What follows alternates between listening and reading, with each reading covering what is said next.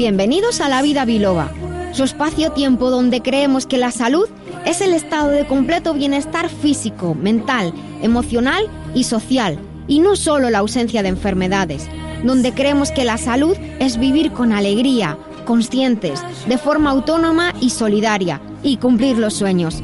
Soy la doctora Nuria Lorite Ayán y comenzamos.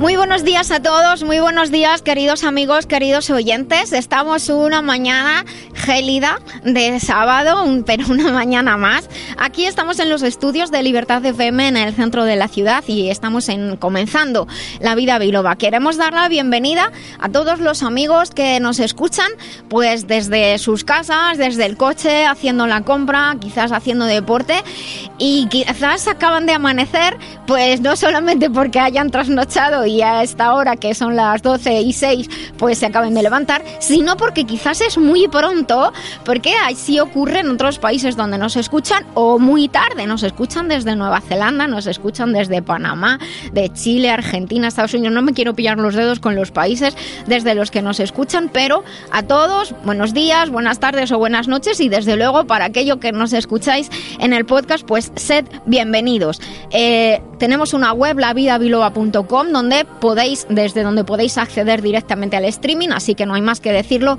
a los amigos para Plaf y entrar o en las aplicaciones de radio, buscar Libertad FM y ahí estamos. y les voy a contar de qué vamos a hablar en el día de hoy. Eh, lo primero de todo, porque si no, si no fuera por él esto no sería posible, queremos saludar y dar una bienvenida a nuestro querido Dani Blanco, que es el mejor.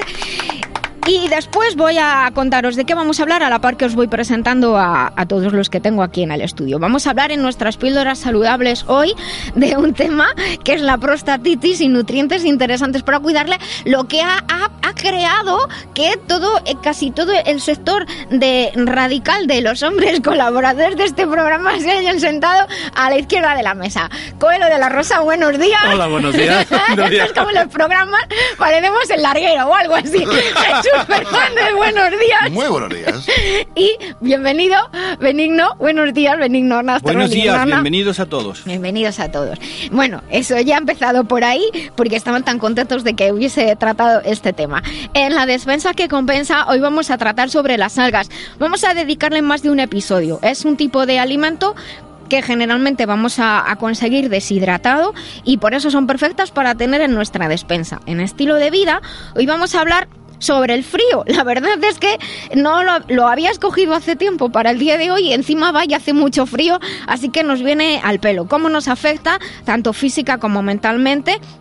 Y en cualquier caso, ¿qué hacer para vivir esta estación? Pues con salud. Si queréis comentar cómo os afecta el frío, cómo lo vivís, a lo mejor os encanta el frío o bien lo odiáis a muerte, tenemos un WhatsApp abierto el 622 56 5607 con el 34 si nos escribís desde fuera de España y también en nuestra página de Facebook La Vida Biloba. Eh, la segunda hora revisaremos nuestra agenda de eventos patrocinada por biloba.es y en remitente intermitente hoy con Jesús Fernández de Editorial Letra Clara quien ya hemos saludado, y con María del Carmen Aranda. Buenos días, María del Carmen. Hola, muy buenos días. Vamos eh, a hablar con Lucía de Vicente. Buenos días, Lucía. Hola, buenos días. Y bienvenida. Y en la recta final, en la sección de profesionales, donde tratamos con distintos profesionales relacionados directa e indirectamente con la salud, hoy vamos a hablar, hemos recibimos como nuevo compañero, que esperamos que vuelva más veces al programa, a Celestino Olaya de la ONG Otro Mundo es Posible, que apoya a niños como, con enfermedades raras. Nuestros oyentes ya saben que somos muy sensibles a este tema de enfermedades raras y entonces pues no es la primera vez que tenemos tanto asociaciones de pacientes, ONGs como profesionales. Así que bienvenido a, a la vida biloba. Pues un placer estar con vosotros y buenos días a todos. Pues bien, y bueno, pues nada más recordar que tras cuando acabe el programa, pues eh, pasadas una hora, porque hay que elaborarlo, que lo hace Dani, lo subimos al podcast y lo tenéis disponible en las redes para poder compartir o volver a escuchar también mañana domingo en directo y daros las gracias a todos, a todos los que estáis ahí al otro lado, porque realmente sois los que hacéis eh, este programa. Este programa se hace por y para vosotros. Y también muchas gracias por vuestras sugerencias. Os recordamos que tenemos unos episodios especiales para fans, esos biloveros de pro que quieren escuchar además un contenido especial y lo tenemos en el podcast en iVox. Así que, pues ya sabéis, aplicación, descarga y ahí podéis participar como fans. Llama a la vida biloba, que con rigor y con humor te ayuda a la doctora a que te encuentres mejor. Sea un dolor engorroso o un simple ataque de tos, llama al 915757798 o 915757232.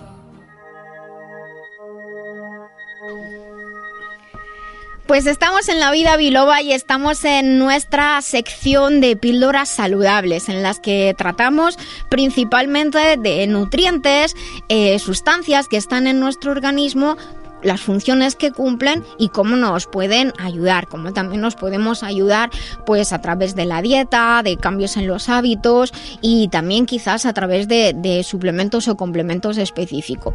Y hoy vamos a hablar de la próstata, es lo que ha hecho que el sector masculino de los colaboradores habituales hayan puesto todos juntos de pronto. Y bueno, ¿qué es la próstata? La próstata es una glándula que solamente tienen los hombres, les parece obvio que diga esto, pero a lo mejor hay algunas personas que no lo saben. Hay expresiones comunes que decimos a veces en, en el, en el, lenguaje habitual cuando nos dan una analítica y, y, me preguntan a veces, doctora, es que tengo tiroides. Y yo digo, y menos mal, tiroides tenemos todos. El problema es cuando está mal la hormona tiroidea, a la baja o a la alta. En el caso de, de los hombres, lo que caracteriza, entre otras eh, cosas, es la, la existencia de la próstata, que como decimos solo está en hombres, no está en mujeres.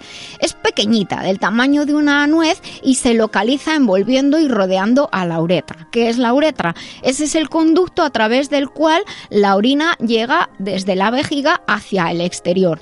Y es una parte muy importante de la vida normal del hombre, ya que además la próstata produce el líquido prostático que forma parte del semen. La próstata está ahí y se sabe que a partir de los 30, he contado muchas veces este dato, a partir de los 30 años se demuestra estadísticamente que empieza a inflamarse, aunque no da muchos problemas a esa edad. Realmente a los 30 casi nadie tiene problemas reales a, esa edad, pero a esa edad es importante empezar a tener cierta conciencia y empezar a cuidarse sí o sí, porque luego ocurre después de los 30, casi cada día que cumplen los 30, esa frase de yo antes hacía no sé qué yo antes hacía no sé cuántos y ahora no. Eso cuando algo empieza por yo antes es que has cumplido los 30. Bueno, esta inflamación que puede comenzar en torno a los 30 eh, puede ser muy leve y en, cualquier caso puede ser una de las principales causas de impotencia en los hombres jóvenes, así que atentos todos. A la inflamación de la próstata se le llama prostatitis. Recuerdo que lo que acaba en itis generalmente significa inflamación. Prostatitis, inflamación de la próstata. ¿Qué síntomas puede dar la inflamación de la próstata? Pues mira, la inflamación de la próstata, claro, también dependiendo del grado, puede causar dolor en la zona de la pelvis, también en los testículos, puede provocar dolor durante la, la eyaculación y dolor en el perineo.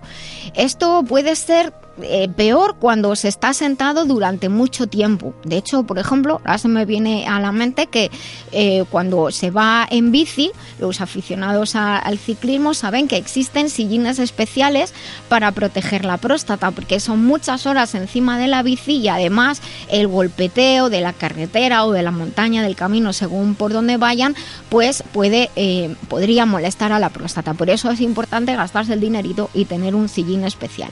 También atención a todos aquellos caballeros, chavales, mm, de más de 30, que pasáis muchas horas sentados os esté ofreciendo más razones para levantarse, moverse y hacer ejercicio, no estar tanto tiempo sentados.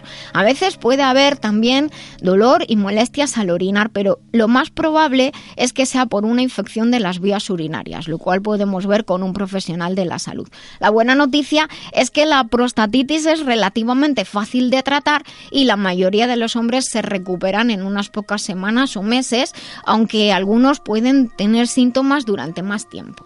Pero casi siempre se habla del agrandamiento o hiperplasia de la próstata. Es verdad, tienes toda la razón.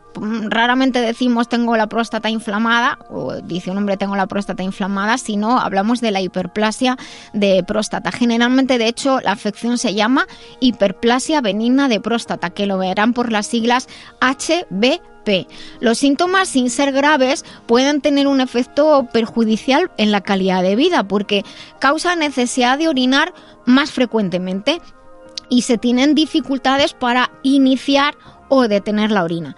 También porque despierta mucho por la noche, con lo cual se duerme mal y se está agotado al día siguiente.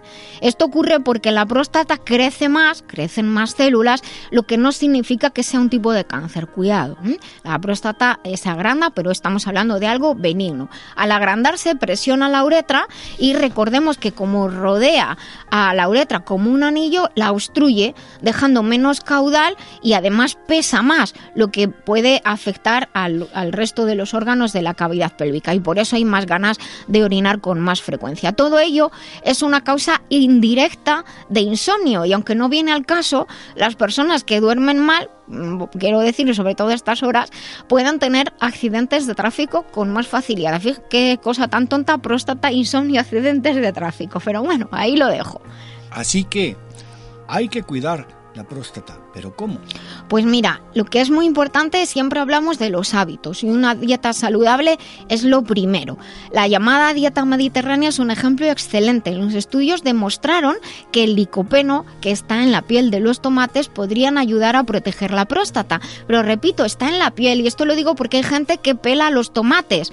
Eh, se lavan bien, los limpiamos bien y comamos los tomates con piel, que ahí está el, licopeno. Algunos suplementos naturales pueden ayudar a aliviar los síntomas del agrandamiento de la hiperplasia benigna de próstata. Hay de hecho muchos productos herbales sobre los cuales ya hay montones de estudios hechos. Por ejemplo, una planta que se llama la palma enana, aunque suele venir en, lo podemos encontrar como sopalmeto, el nombre en inglés, porque se, conoce mucho con este nombre, o también Serenoa repens o Sabal serrulata. Son plantas nativas de, América del Norte y tienen una variedad de principios activos, químicamente eh, activos, que se utilizan también para el tratamiento de la hiperplasia benigna de próstata. De hecho, se utilizan en muchos países. Hay estudios que eh, demuestran que al menos son tan eficaces como los tratamientos convencionales, pero sin efectos secundarios. De hecho, hay mm, los expertos, eh, urólogos, aconsejan tomar estas plantas durante al menos 4 a 6 semanas, porque no es que se vaya a notar el, efecto de enseguida, es un efecto acumulativo. Interesante el betacitosterol, del cual hemos hablado en otros episodios que les invito a recuperar para conocer bien su función. El zinc, un mineral importante y muy conocido como nutriente clave para el bienestar general del sistema hormonal y de la próstata en concreto. Hay muchos estudios, uno en concreto hecho en el 74% de los hombres que tomaron una suplementación con zinc, la próstata disminuyó de tamaño. También son importantes los aceites de pescado. La dieta ha cambiado, ya no tenemos tantos ácidos grasos omega 3 como teníamos antes en la dieta y se sabe que los ácidos grasos omega 3 tienen, muestran un efecto antiinflamatorio por la, la competencia enzimática. Así que también una suplementación de ácidos grasos omega 3 sería interesante. De hecho, se observa que los hombres con hiperplasia benigna de próstata suelen tener niveles de omega 3 más bajitos de lo normal. Y la vitamina D, muy curiosa, la vitamina D en los últimos años ha dado muchas sorpresas al mundo de, de la salud, que la tenemos asociada solo con el la fijación y los niveles adecuados de calcio, pero la vitamina D tiene otras muchas funciones. Ayuda al sistema inmunológico, actúa como una defensina y también se ha observado que niveles bajos de vitamina D podrían estar asociados con esta hiperplasia benigna de próstata. En cualquier caso, eh, siempre son situaciones, hablando de la prostatitis, en las que hay que consultar con un profesional de la salud. No dejen, yo sé que ahora hablo más como profesional de la salud y mujer, nosotras estamos más acostumbradas a las revisiones, chicos, a vosotros os da la risa, da miedo, lo sé, pero hay que ir y revisarse. Para poner remedio, siempre decimos poner remedio antes que una enfermedad. Prevenir mejor que curar es lo más importante. Así que ojalá que los jóvenes que nos estén escuchando pues sepan que no dejen pasar más allá de los 40 por favor sin ir a no solamente a revisarse sino a hacer los análisis correspondientes y si hay alguna molestia como infecciones continuas que, que pueden afectar de hecho a la próstata infecciones urinarias continuas pues siempre consulten con un profesional de la salud y elijan marcas de confianza. Lamberts Española, representante único de Lamberts Healthcare desde 1989. Suplementos nutricionales a la vanguardia de la nutrición responsable.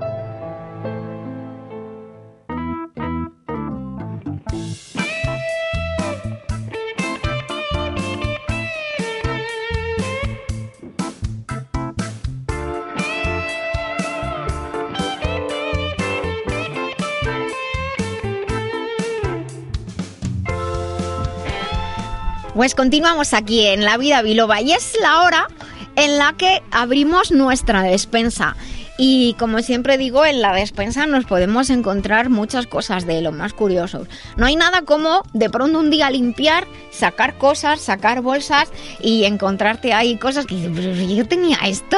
No solamente alimentos, que es lo que suele haber en una despensa. A veces las despensas se convierten en, en los talleres más cercanos. Ahí tenemos cosas de esas que utilizamos en casa como pequeñas herramientas. Hoy vamos a hablar de unos alimentos que podemos tener en nuestras despensas porque además nos van a durar mucho tiempo. Vamos a hablar de las algas. Son unos alimentos que han entrado en nuestra vida para quedarse en nuestra dieta.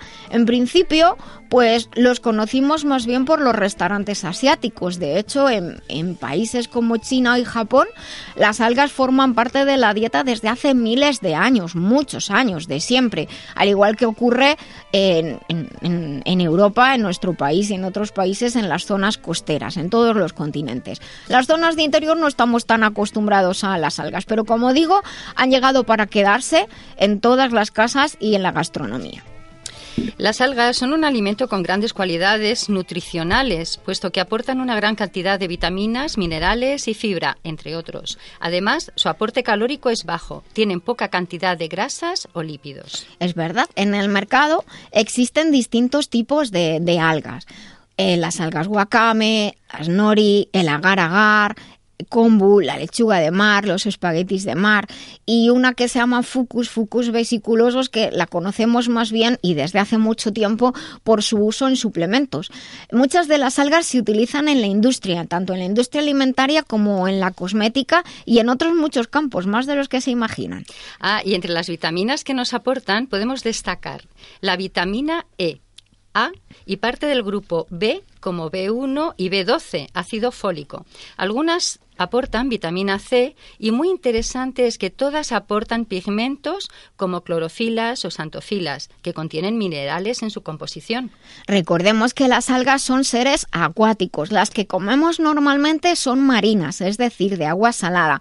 Por ello, entre los minerales que nos aportan destacan calcio, magnesio, potasio, yodo, zinc, selenio, cobre, también hierro, molibdeno, flúor, níquel, eh, cobalto. Esta variedad de minerales y de oligoelementos las hace muy interesantes para la regulación y funciones generales del organismo y del bienestar general.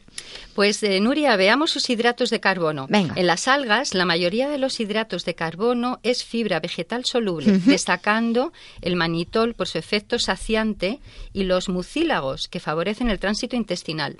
Las algas, con su efecto suavizante en las mucosas y el aporte de minerales, también ayudan a disminuir la acidez del estómago, por lo que se puede tomar como en casos de gastritis o úlceras. Y como pueden imaginar, también se utiliza para ayudar a controlar el peso. Efectivamente, la, fibra tiene esa, esa función. Además de estas cualidades nutricionales sobre las que hemos hablado, también tenemos que destacar que algunas algas son estudiadas por sus compuestos con acción de la regulación inmunológica, que concretamente se encarga de reconocer células alteradas o mutadas que se pueden formar en nuestro cuerpo y que de no ser reconocidas por el sistema inmunológico y destruidas podrían dar lugar a un proceso cancerígeno. Por ejemplo, la fucoidina Es uno de los compuestos más estudiados, de hecho, por esta acción anticancerígena.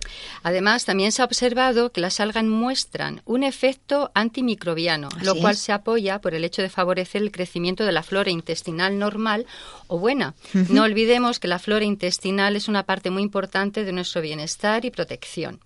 El contenido en potasio de las algas hace que sean un alimento ideal para aquellas personas que tienen retención de líquidos, ya que el potasio ayuda a regular los niveles de líquidos en el organismo. Pero hay que recordar que se suelen comprar secas y saladas. Es verdad. Hay que desalarlas. La sal que vemos al comprarlas está para conservar mejor, pero se componen bueno, perdón, se ponen en remojo varias veces y la sal se elimina. Sí, un poquito así como el bacalao. A veces viene con la, sal y pensamos que hay que comerlas así, no, hay que mm, poner en remojo para que vuelvan a tener la textura, aunque luego haya que cocerlas, pero sobre todo quitar la sal varias veces. Las algas son uno de los alimentos que tienen más calcio de la naturaleza, semejante a los lácteos, a los quesos y a otros productos lácteos. Por esto, las algas son un alimento muy recomendado en la prevención, por ejemplo, de la osteoporosis y en el cuidado de las afecciones relacionadas con deficiencias de calcio. Su contenido en vitaminas A, E y C, junto con otras sustancias antioxidantes como las antofilias y los polifenoles, hace que sean un alimento que nos cuida del envejecimiento prematuro y ayuda en funciones de reparación de los tejidos. Así es. Su riqueza en alginatos y en fucanos hace que sea un alimento recomendado en patologías del corazón, puesto que se ha observado que estos posilicáridos... Polisacáridos. Polisacáridos. perdón, Nuria, contribuyen a reducir la formación de trombos. Eso es cierto. Además, eh, aportan ácidos grasos de la serie omega 3, que es muy curioso en los seres vegetales, que los ácidos grasos omega 3 son interesantes para la salud cardiovascular, pero también aportan ácidos grasos omega 6 y la proporción de omega 6 y omega 3 está muy equilibrada. Las algas ayudan a estimular la función hepática, pancreática y del bazo. Además, contribuyen a depurar nuestro organismo de sustancias tóxicas y sustancias de desecho. Y además, las algas se pueden comer una vez rehidratadas y desaladas en sopas, guisos, ensaladas. Como son de diferentes colores, verde claro, verde oscuro, rojas o transparentes, además dan un colorido curioso a los platos. En la web lavidabiloba.com tienen en la sección de la despensa que compensa algunas recetas que hemos puesto como ideas. Bueno, eso, vayan a la web que ya están subidas algunas recetas y luego cada uno se puede inventar lo que quiera, pero ahí tienen algunas ideas. Solamente quiero comentar una precaución. Hemos hablado que las algas son muy ricas en minerales y entre ellos el yodo. El yodo es muy importante para nuestro metabolismo, pero si hay una afección de tiroides, un problema de la glándula tiroides con tratamiento farmacológico consulten a su profesional de la salud para saber si pueden o no incorporarlas a su dieta y si pueden, en qué proporción. Dado que hay algas de muchos tipos, de muchos colores y que luego cada una tiene sus particularidades, particularidades especiales, en el próximo episodio vamos a hablar de las más destacadas, hoy hemos nombrado cuáles son, vamos a hablar de las, de las más destacadas y sus cualidades concretas. Así que espero que el próximo día pues sigan ahí, que lo sé yo, que están con su lápiz y papel apuntando cosas y el próximo día pues les daremos más eh, ideas, sobre todo conocimiento, para que cuando compren las algas pues sepan que lo que, lo que están comprando, ¿vale? Pues venga, cerramos nuestra defensa por hoy y continuamos en la vida biloba. Cuidar la salud de forma integral, atendiendo al cuerpo, mente y emociones, es un camino que realizamos con Master Life Master Life es una línea de complementos nutricionales con más de 30 años de experiencia en el cuidado del bienestar integral, con responsabilidad y uniendo ciencia y tradición. Encuentra más información en masterlife.info. Master Life, maestría para cada momento de la vida.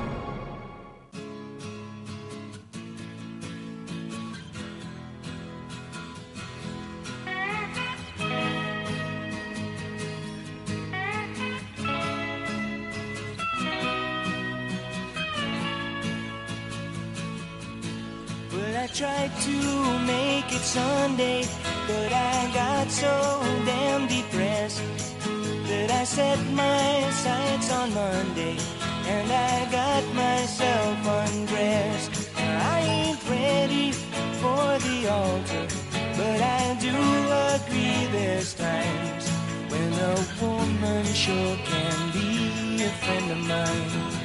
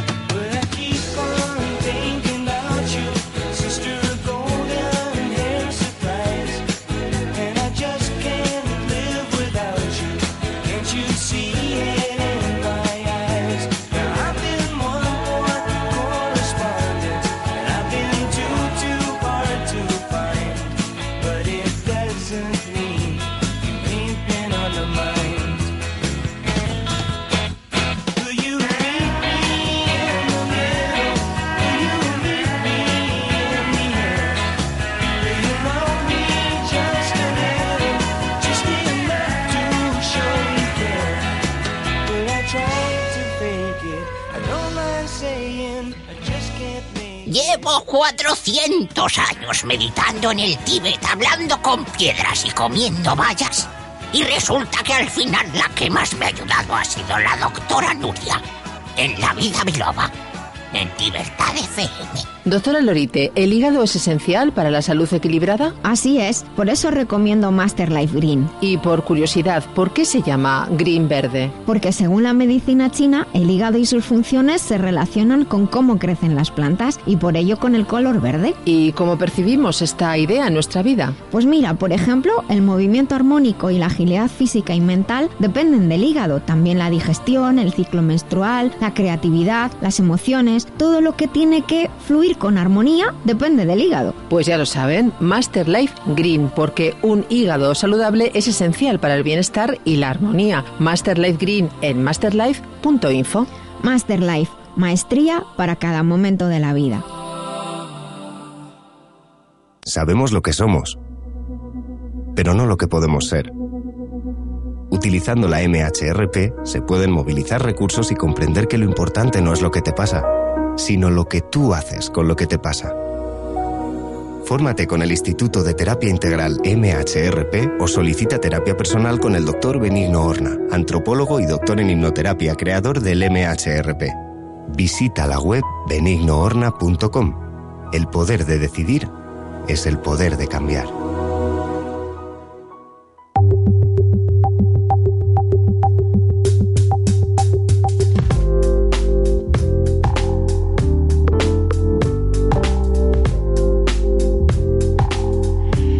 Pues continuamos en la vida biloba en esta mañana. eh, iba a decir fresquita, pero de fresquita nada. Esta mañana helada. Realmente hacía mucho, mucho frío. Ha sido una, creo, esta noche y la noche anterior de las noches más frías. Cuando hablo del frío, yo mm, generalmente me, me- me contraigo. A mí el frío no me gusta nada. Y me pone, me pone mal, me pone triste, me, hasta me pone un poco de mal genio que tengo que hacer por estar bien porque me deprime. Y luego, sin embargo, hay gente que le encanta el frío. No sé si a vosotros si os gusta el frío o, o que, cómo vivís el frío. Vosotros, A mí me gusta verlo desde la ventana. desde la ventana. Con una chimenea, calentito, con la mantita, viendo la televisión y viendo cómo llueve y hace mucho frío en la casa. Eso lo dice mucha gente, que gusta ver cómo llueve. A mí no me gusta ni eso. La cortina, Jesús, romántico. Qué romántico Yo que es soy muy eso, ¿no? romántico. Yo siempre he sido romántico, lo que sí, pasa es que no sí. lo demuestro. Yo creía que iba a decir eso y una copita de coñac en la mano. bueno, en fin. A mí, sinceramente, hay días que, que como ve así que llueve, tal, yo es que hasta cierro las cortinas, me, me sienta fatal. ¿Usted, caballero, cómo lo lleva? Yo lo llevo bastante bien. O ¿Te sea gusta que el frío? No me gusta, pero mm, Lo sobrellevas. lo lle- sobrellevo exactamente. sí. ¿Y tú que has venido de, del calor? Yo acabo de llegar ayer del calor y realmente pienso que aquí hace más calor que en Panamá, porque allí es muy intenso durante dos horas, pero por la noche refresca. A mí el frío me encanta. Sí. Lo que pasa es que normalmente una vez al año, un mes por lo menos, lo paso en el calor. Bueno, o bueno. sea, eh, emigro como las aves. Yo creo que Sí. teníamos que emigrar como, como las aves. Lo que pasa Sí, es pero que entonces, ¿qué pasaría en los sitios donde hace frío? ¿Quién trabaja? tú me conoces que tengo un abrigo de 25 grados bajo cero del polo. Entonces hoy me lo he puesto. Hoy he ido a recogerle, he dicho, ese oso polar que hay ahí, el benigno. Y no he pasado nada, nada, nada de frío. Lo único que pasa es que pesa demasiado. bueno, pero así estás tú de cachas para llevar tu abrigo. Bueno, lo que pasa es que entre frío y calor me da igual. No Sí. soy termovariable. Ah, no, yo sí, yo a mí me afecta muchísimo. A mí me gusta más también ¿El el, frío? cal- no, no, el calorcito, el sol, Sí, el sol. la luz, Esos ¿no? días de primavera, la luz te anima a salir, a andar, a hacer muchas cosas. Eh, si no, eh, el frío a mí me, me- me deja como los A osos. mí, a mí me hunde en, en la más absoluta de, de- de las miserias, verdaderamente. ¿Y tú, Lucía, el frío te gusta o no te gusta? A mí el frío no me gusta nada. Yo soy de las que llega el invierno y me encojo. Pero más que un problema del frío, que es verdad que todos, te- eh, no sé por qué, pero yo creo que es un problema de la luz. Eh, el frío se asocia al invierno y el invierno se asocia a horas de poca luz. Y eso a mí sí que Bueno, me la- afecta de verdad. La luz de... Aunque sea incluso mediodía, ¿no? Pero la Sí, luz es porque es distinta, que es, más tenue. Claro, entre dos días eh, que haga mucho frío, pero un día sea radiante y otro día sea absolutamente oscuro, eh, yo el día oscuro estoy que me tiro por el suelo y el día que es radiante, pues mira, eh, no me importa tanto. Te Te abrigas y- bien y aunque salgo echando pestes por la boca porque soy muy friolera, eh, pero lo soporto. Bueno, yo la verdad es que cuando me fui a, a vivir a, a la sierra pensé que el primer invierno no lo iba a superar. De hecho, me compré un montón de, de ropa térmica y eso, porque yo pensé, a mí me va a dar algo, yo me voy a morir. Que te diga bueno, Benigno dónde compró el abrigo ese, ¿no? Pues mira, yo le ¿Cuánto prometí... pesa? ¿De 50 kilos? No, no, no, de 25 bajo cero. No, los grados, No, los grados. no, no, decía yo cuánto pesaba el abrigo. Pues unos 3 kilos más o menos. O sea, por ejemplo, cuando era pequeña mi hija, yo la prometí que la llevaría a, a la, a la casa de Papá Noel. Y tuve la suerte de llevarla pues a Helsinki. 1200 kilómetros más arriba está Ravoniemi, eh, está mal pronunciado. Moi Moi. Ese es el, el saludo típico de los de abajo, pero no de los suamis.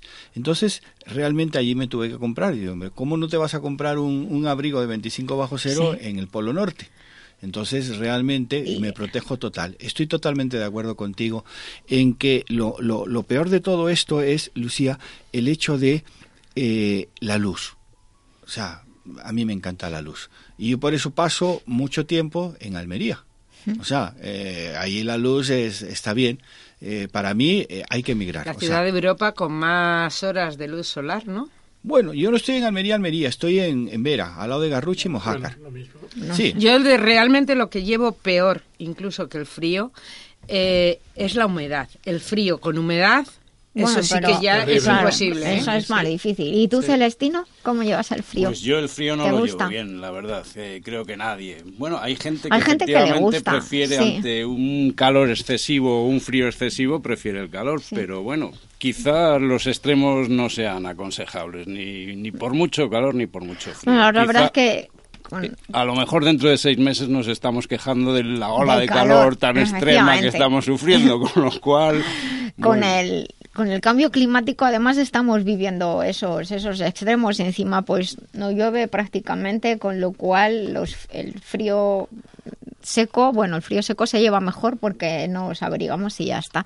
Estábamos comentando antes de, empezar el programa y estaba preguntando Jesús que cuando hace frío dan más ganas de orinar y de ir al servicio y es que el frío tiene un efecto sobre el organismo, igual que el calor, pero el calor tiene otro distinto, pero el frío, tú has dicho, te encoges, lo has dicho tú Lucía, el frío pues realmente encoge el cuerpo, los, los las texturas de- del organismo, las texturas de los tejidos, las contrae, las cierra y de hecho también la sangre circula de otra manera y el frío se asocia con dolor. También hay gente que tiene más dolor articular, dolores de cabeza. Es un, es un tipo de, de dolor de hecho más intenso. El dolor es el dolor asociado al frío es el dolor más intenso que existe realmente. Para las personas que me estén escuchando sabrán es el dolor más intenso, más penetrante es el tipo de dolor asociado al frío. También nos afecta al ánimo, no solamente por la luz, porque a lo mejor estás en un sitio donde hay mucha luz pero, pero hace frío, el, el ánimo baja porque eh, realmente también afecta a la presión arterial, afecta a todos los procesos biológicos y, eh, y también cuando decimos que nos encogemos de frío es literal, porque sin querer encogemos los hombros como para... Es una postura de protección muy arcaica para proteger el corazón. El corazón necesita calor y nos encogemos y esto nos lleva a muchas contracturas en el cuello, en los hombros. Siempre hemo- eh, eh, os he comentado que el cuello hay que protegérselo muy bien, la nuca, pero esto llevar una bufanda, un pañuelo para que el, el frío no nos afecte a la nuca, al cuello, porque desde ahí nos puede afectar a toda la columna y provocarnos dolores de cabeza, dolores de espalda. Y lógicamente lo que viene con el frío son virus que están ahí esperando, diciendo a ver si hace frío y nos vamos a vivir en, en los humanos y tenemos época de resfriados y de gripe. No es lo mismo los resfriados que la gripe. Vosotros no habéis estado en un parque durmiendo. ¿Sabéis cuál, cómo se protege uno del... No, hombre, eh, pasando frío. ah, bueno. Eh, yo lo he hecho. He hecho una cabezadita. Yo lo he hecho varias veces para ver cómo se sentía. ¿Y sabéis cuál es el verdadero truco para pasar del frío? Ponerse periódicos en el ombligo. Y para pasar del calor, ponerse un hielo en el ombligo. O sea, esos son Pero dos remedios sí, muy eso sí se ha caseros hecho y toda muy, la muy vida. rápidos. Por eso Todavía hay gente películas- que se pone papel de periódico papel en los zapatos, en los en pies y en el pecho, pecho. en el pecho, sí, sí. sí, tengo una pregunta. Ay, que ya no hay periódicos digital, te tienes que poner un chip de internet. Nuria, por ejemplo, ahora mismo que hace tanto frío en la calle, de pronto estás en un centro comercial y hace mucho calor, ¿ese cambio de temperatura es bueno o malo? Eh, generalmente no es bueno porque el organismo se intenta adaptar a, los cambios de temperatura y e igual que al revés que pasar del calor del calor al frío. Con el frío se contraen vamos los poros de la piel se contraen también para protegernos y cuando es en el calor se abren los poros de repente y todo lo que haya que esté por ahí pululando entra mucho más más fácil en, nuestro cuerpo. Los cambios de temperatura bruscos eh, siempre son complicados porque además si es muy brusco la entrada de- al calor, provoca sudoración y el frío también otra de las cosas que tiene que he de avisar es que no sentimos sed, pero hay que beber. Tenemos que beber igualmente, au- eh, no agua fría, no bebidas frías, pero tenemos que, que tener en cuenta que por lo menos en, en- en los platos, sopas, guisos, agua hay que meter a- al cuerpo. No, no asociemos la- el beber agua solo con el calor, cuidado, hace muy bien, bebe, bebe un Sí, poquito. yo también voy a ver un poquito. Antes, eh, eh, Nuria, qué casualidad que hablando de los ciclos del cambio climático, pues eh, tenemos aquí a Celestino Laya, que hace un tiempo escribiste un artículo impresionante que precisamente he traído acerca de los ciclos, ¿verdad? Pues sí, efectivamente. Fue una, una labor que ejercí en la revista y sí, me, me pareció muy interesante el saber realmente qué es el cambio climático y ante qué nos enfrentamos. ¿sí? ¿Y a, a, a qué nos enfrentamos? Pues la verdad es que a la codicia humana, como todo, ¿no? Hmm. Que es la que impide tomar medidas eh, efectivas para que frene las emisiones y el calentamiento. Al final estamos eh, mirando hacia otro lado y la situación Es muy realmente grave. es grave. Yo Sí, sí. recuerdo, eh, pues como tendría 15 años o así, que compraba revistas en las que ya se hablaba de- del cambio climático, o sea, cuando tiene 15 años hace ya mucho tiempo, y, ya se hablaba de, que esto podía pasar. Entonces, a veces cuando oigo la publicidad que, está bien que se haga, pero, pero te queda un, pozo ahí de "S- lo sabíamos hace mucho tiempo. Si no actuamos ahora, nos cargamos todo. Yo creo que eh, primero da, da una sensación de, de- se han estado riendo de nosotros, ¿no? Por una parte. Y luego no parece realmente que, que se estén haciendo tantas cosas, o bueno, o se están haciendo como se puede. mm, Algunas, ¿no? Porque Yo creo que se está tan- haciendo tan a realmente matacaballo poco, se hace poco. poco. Y lo que y se hace... quizá pues como los eh, detalles que notamos eh, no nos afectan es decir nadie mm, ha cambiado su forma de vida porque haga un poquito más de calor o porque ahora las eh, las, las épocas de invierno primavera estén mezcladas. Mm, bueno está un poco confuso el clima pero a fin de cuentas hacemos todos nuestra vida diaria más o menos igual sí que es cierto que quizás nuestros nietos realmente sepan de verdad qué es lo que estábamos haciendo ahora y qué es lo que dejamos de hacer para evitar ese cambio climático tan Pero por, drástico. pero, por ejemplo, en, en el tema de, los alimentos y de los cultivos, sí que, sí que está afectando y, y está provocando que a lo mejor no lo notamos tanto en hábitos como estás comentando, pero sí que en encarecimiento de productos, en encarecimiento de servicios, eh, porque además tú bien dices, las empresas quieren ganar y, y si hace poco frío el precio del gas te lo suben y el día único que hace frío pagas un pastón que es lo que antes pagabas en, en tres meses. Y al final, cuanto más abajo vas en, en la creación de recursos, te das cuenta de que, de que ahí sí que está afectando. Y en los países donde pues que hay mozones y lluvias y esto, eso es brutal lo que está ocurriendo.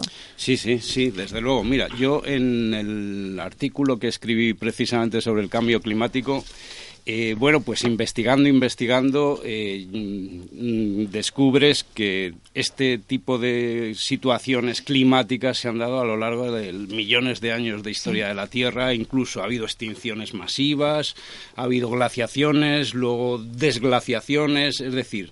El clima de la Tierra no es uniforme y Sí. tiene, eh, se enfrenta a cambios muy, muy drásticos a lo largo del tiempo, pero nunca había ocurrido que en tan poco tiempo se, se varíe de tal Claro. manera el clima. Es decir, Que sí la tenemos influencia- nosotros La intervención, influencia claro. humana en este caso parece que está más que comprobada, ¿no? ¿no? La verdad es que mm, luego uno siempre dice que qué podemos hacer nosotros, igual que, que, con, que con los plásticos, pero nosotros en nuestro caso como personas individuales eh, tanto tanto no no podemos no podemos hacer. No se puede hacer tanto, perdón, a nivel personal, es cierto. Hombre, hay detalles como el apagar los televisores en lugar de dejarlos en stand-by, Sí. en fin, detallitos pequeños que sí que se puede, eh, sí Mm. se puede, eh, bueno, usar el transporte público, en fin, cosas que parecen de perogrullo, que todos sabemos, pero que al final el hábito diario pues, pues no nos hace... Es decir, al final es que no somos conscientes realmente de a qué nos enfrentamos. Nadie quiere asumir que estamos ante una situación complicada a ¿Por qué? Pues porque en nuestra vida no lo vamos a sufrir realmente. No lo vamos a sufrir, pero lo sufrirán nuestros hijos o nuestros nietos. Bueno, la verdad es que eh, nuestros hijos yo creo que, sí. Yo, por ejemplo, donde vivimos nosotros, que, que vivimos en las afueras, yo antes vivía en Madrid, más en la periferia, y no necesitaba coche para, para moverme ni donde vivía ni para ir a Madrid. El transporte público es muy bueno y asequible. Donde vivimos ahora, Benigno, yo hago las cuentas y, a mí me sale más caro bajar en transporte público que en coche y, bajo en transporte público siempre que puedo, pero doy el detalle ese, o sea, ¿cómo puede ser que cueste más caro bajar en transporte público que, que en coche? Ya, lo que ocurre es que eh, San Lorenzo del Escorial no está tan bien comunicado como Por eso, pues es lo que estoy Yo diciendo. tengo una comunicación que me río de los autobuses, o sea, yo salgo de casa y sé que al 35 minutos estoy en Moncloa y me sale tirado de precio. Hmm. O sea, es dependiendo de las comunicaciones que hay en un sitio y en otro. Claro, pero tendría que, joder, eso es importante. Con lo que decía Celestino, eh, a nadie les importa los osos polares, salvo cuando has estado allí y cuando has visto la catástrofe que se está produciendo, cuando los trineos tienen que ir recorriendo por piedras, por tierra y no por nieve. Eso es horrible. Y tampoco nos damos cuenta de las baterías, de las pilas. Hay que depositarlas en contenedores, porque eso contamina todo. Sí. El agua, el agua va a ser de los artículos más caros de aquí a 30 años. O sea, yo vengo de un país donde lo que vale eh, en el Mediterráneo eh, 8 galones, de, perdón, 8 litros de agua puede llegar a menos de un euro. 5 galones, perdón, 5 litros de agua, 4 dólares. Ojo, no nos estamos dando cuenta de que tenemos que conservar esto, el agua, porque nosotros somos 80% agua y no soy yo Pero precisamente... eh, el agua y, como dice él, eh, la calefacción que usamos en casa, eh, bajar las temperaturas de, de la- del agua caliente por el que te duchas, que no hace falta que esté tan alta para luego mezclarla con agua fría. Y encima la dejas ahí corriendo un montón de tiempo. Eh, la calefacción con las ventanas abiertas. Hay muchas cosas que, que, que, digamos, muchos poquitos, por lo menos harían, harían mucho. Y luego también desde aquí apoyar a todas aquellas personas que, que están trabajando desde las ONGs para presionar a, a los organismos y a las empresas y que se desplazan y van a las reuniones que es en un país, luego en otro, para reclamar que haya acciones sobre el cambio climático y que, y que no por pagar ya estén eximidos de, contaminar. Yo confío en que por lo menos la nueva generación sean muy conscientes, no Le estaba, le estaba haciendo señales a venir, ¿no? Porque precisamente lo que estabas comentando del agua, en, en mi libro, En las ventanas del mundo, hablo precisamente de las, eh, de las píldoras azules de agua, ¿eh? Y es cierto que, que será, tendrá un valor mayor que el oro y que cualquier otra piedra preciosa. No nos damos cuenta no de nos ello, damos ¿eh? cuenta, no nos sí, estamos dando cuenta de ello, de la importancia que debemos de cuidar. Lo- estoy de acuerdo con Nuria, las, las generaciones actuales, y yo creo que Celestino lo puede confirmar, son más conscientes de lo que nosotros fuimos en un principio. Lo que ocurre es que, por ejemplo, eh, yo tengo una temperatura en casa de 18 grados, por Hmm. ejemplo, eh, pero voy abrigado. Claro, tienes, estás Eh, abrigado y ya está, no es verano. O sea tengo la suerte de que mi casa es suroeste. Hmm. Y cuando hace un día como yo ayer, por ejemplo, que llevaba un mes de- sin, sin utilizar la casa, el, dentro de casa había 18 grados. ¿Por qué? Porque daba el sol. Bueno, da el sol. Por, la, por la noche ya se, se, se bajó. Entonces, ¿qué tenemos que hacer? Adaptarnos.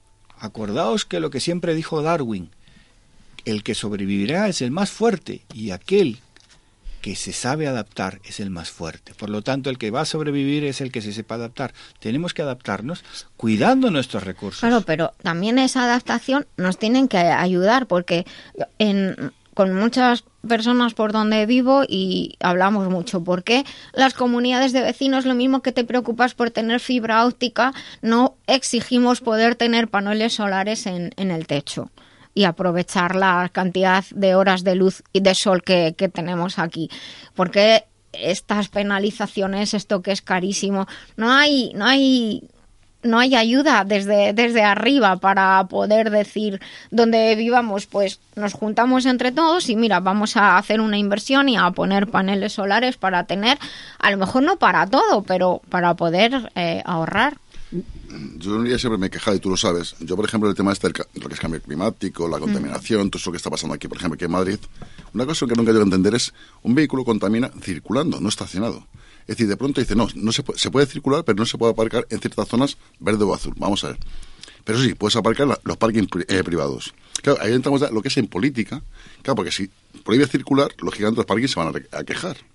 ¿Qué ocurre? Si tu vehículo está estacionado, no contamina. El que contamina es el que está circulando lo que es. Bueno, yo pienso que eso, que a lo mejor, como decíamos antes, hay medidas que están hechas con mucha rapidez y no bien del todo, no digo que estén ni bien ni mal, pero sí que es verdad que a lo mejor es una medida disuasoria, porque sabiendo que, que que no puedes circular o solamente necesariamente entrar en un parking público y pagar lo que el pastón que cuesta, pues a lo mejor dices, pues lo dejo en las afueras en un parking disuasorio, que espero que en las ciudades vayan haciendo más. Los otros días, estos días de fiestas, hablando con algunos compañeros, hablábamos de eso. Todos los protocolos contra la contaminación que se están haciendo en las grandes ciudades están llegando muy rápido sin estar preparados del todo. Aún no hay suficientes parking disuasorios y sobre todo para zonas en las que no tenemos un buen transporte público para decir puedo prescindir del coche. No puedes prescindir del coche cuando a partir de las diez y media de la noche o, ya no tienes autobús, por ejemplo, o, o tienes otro a las once y media de la noche que llegas a casa muy tarde.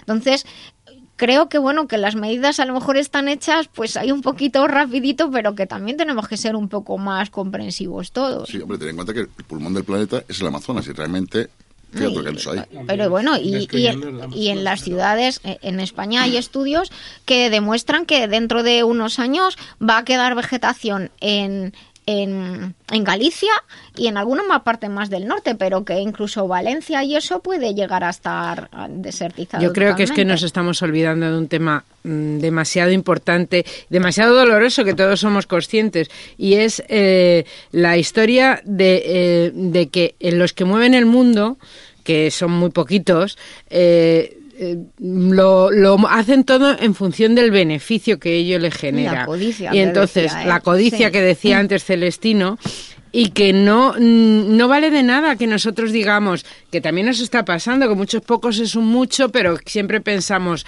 bueno, total, porque yo lo haga no pasa nada. y No, nos está sí que ocurriendo lo que lo del lobo, ¿no? Que, que viene el lobo y como no viene, porque según nosotros, como dice Celestino, nos parece que no viene, pues, bah, ya mañana, ya mañana, pero sobre todo yo creo que es un problema de, de, de los poderes fácticos que están ahí, que están presionando para ganar dinero. Hace años ya se inventó los motores que no contaminaban, pero claro, hay que dar salida a los recursos Y de, hay de mucha- países hay- del Medio Oriente que presionan de muchas Y- y maneras. hay mucha Hay historia negra detrás de la invención de los de los motores de Claro, y como y eso todo, ¿eh? nos ocurre con todo, o sea que eh, no vamos tampoco a echarnos la culpa siempre nosotros, los ciudadanos de pie, que realmente lo que podemos hacer es muy poquito, aunque en el global sea mucho, sino eh, hay que mirar a nuestro a nuestro alrededor y, y ver por quién estamos manejados. Bueno, ¿eh? yo creo que también exigir es muy importante que, que lo hagamos y que reclamemos, que no nos acomodemos. Hay ya muchos estudios publicados que dice la cantidad, la proporción de niños que están respirando aire envenenado es brutal. Y sí, no pero ¿quién envenena el aire? No solamente Claro, pero- tú y yo, Exacto. que también. Pero es tan minúsculo lo que tú y yo podemos envenenar. Sin embargo, ¿cuánto envenena, mm, yo qué sé, no voy a decir Ya, ninguna pero- empresa, sí. pero empresas grandes? Sí, pero que- lo que yo quiero decir es que tenemos que hacer y quejarnos. Claro. No hacer y, y- y pensar, bueno, es que somos minúsculos, pues muchas hormigas a su vez se pueden cargar la madera de un edificio entero. Mira, eh, estaba leyendo en las noticias, el 80% del agua subterránea de China está contaminada. Sí. El 80%. O sea, y todo esto es debido a los eh, Y, agroto- y si miras los datos de- del aire del aire envenenado es, es, es brutal. O sea, eso está publicado por as- las a- asociaciones de pediatría y por la Organización Mundial de la Salud, ¿eh?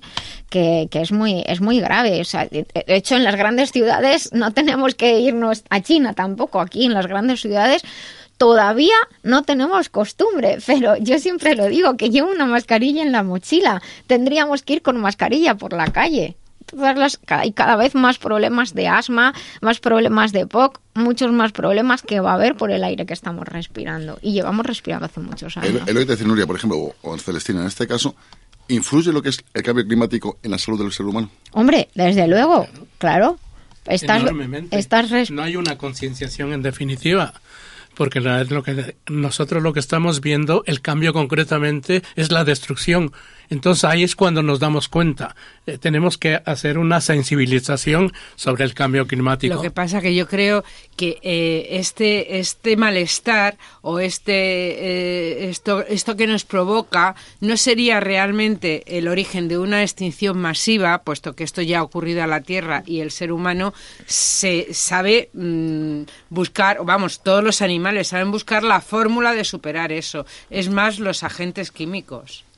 Bueno, en cualquier caso, mira, lo- eh, si alguien quiere, la página de la Organización Mundial de la Salud, que es who.int, ahí están los datos. Más del 90% de los niños del mundo respiran aire tóxico a diario. Son muchos, muchos millones de, de niños, lo, lo que quiere decir que van a ser adultos, adultos enfermos. ¿Y cómo vamos de tiempo, Dani? Bueno, pues hemos empezado hablando, hemos empezado hablando del frío, de cómo nos afecta el frío, de si nos gusta o no nos gusta. Hemos terminado hablando del cambio climático y yo me gustaría quedarme con, con- como resumen con la reflexión de que podemos hacer más de lo que pensamos y sobre todo que, que no pensemos que no tenemos poder. Yo creo que como ciudadanos tenemos poder y tenemos que ejercer ese poder honestamente. Si no te quejas, dirán, no, pues haberlo dicho, te dirán. Entonces, yo creo que sí tenemos más poder del que creemos. Lo que pasa es que es incómodo también ejercer el poder como ciudadanos, pero hay que hacerlo. Ahora vienen las noticias, por favor, no se vayan y sigan con nosotros aquí dentro de, de unos minutitos, que va a ser muy poquito, aquí en La Vida Biloba en Libertad FM. Estamos en la vida biloba, porque nos gusta ser saludables, ser mejores y vivir en positivo. Manolo, pásame un poco de esa botella que pone la vida biloba. Mucho mejor. ¿Buscas formarte en salud integral e integrada? Te presentamos una de las escuelas más prestigiosas con reconocimiento internacional, la Escuela Biloba, fundada por la doctora Nuria Lorite Ayán, porque gracias a su rigor, calidad de investigación, ha obtenido el aval de numerosas universidades nacionales e internacionales. Biloba establece puentes entre diferentes concepciones de la salud y de la enfermedad. Te ayuda a optimizar tu esfuerzo y formación. Somos pioneros y expertos en los nuevos sistemas de formación, con todo el apoyo personal y tecnológico para ti. Estamos siempre contigo. Déjate contagiar de nuestro amor y pasión por la salud y el conocimiento. Biloba es tu escuela. Visita www.biloba.es.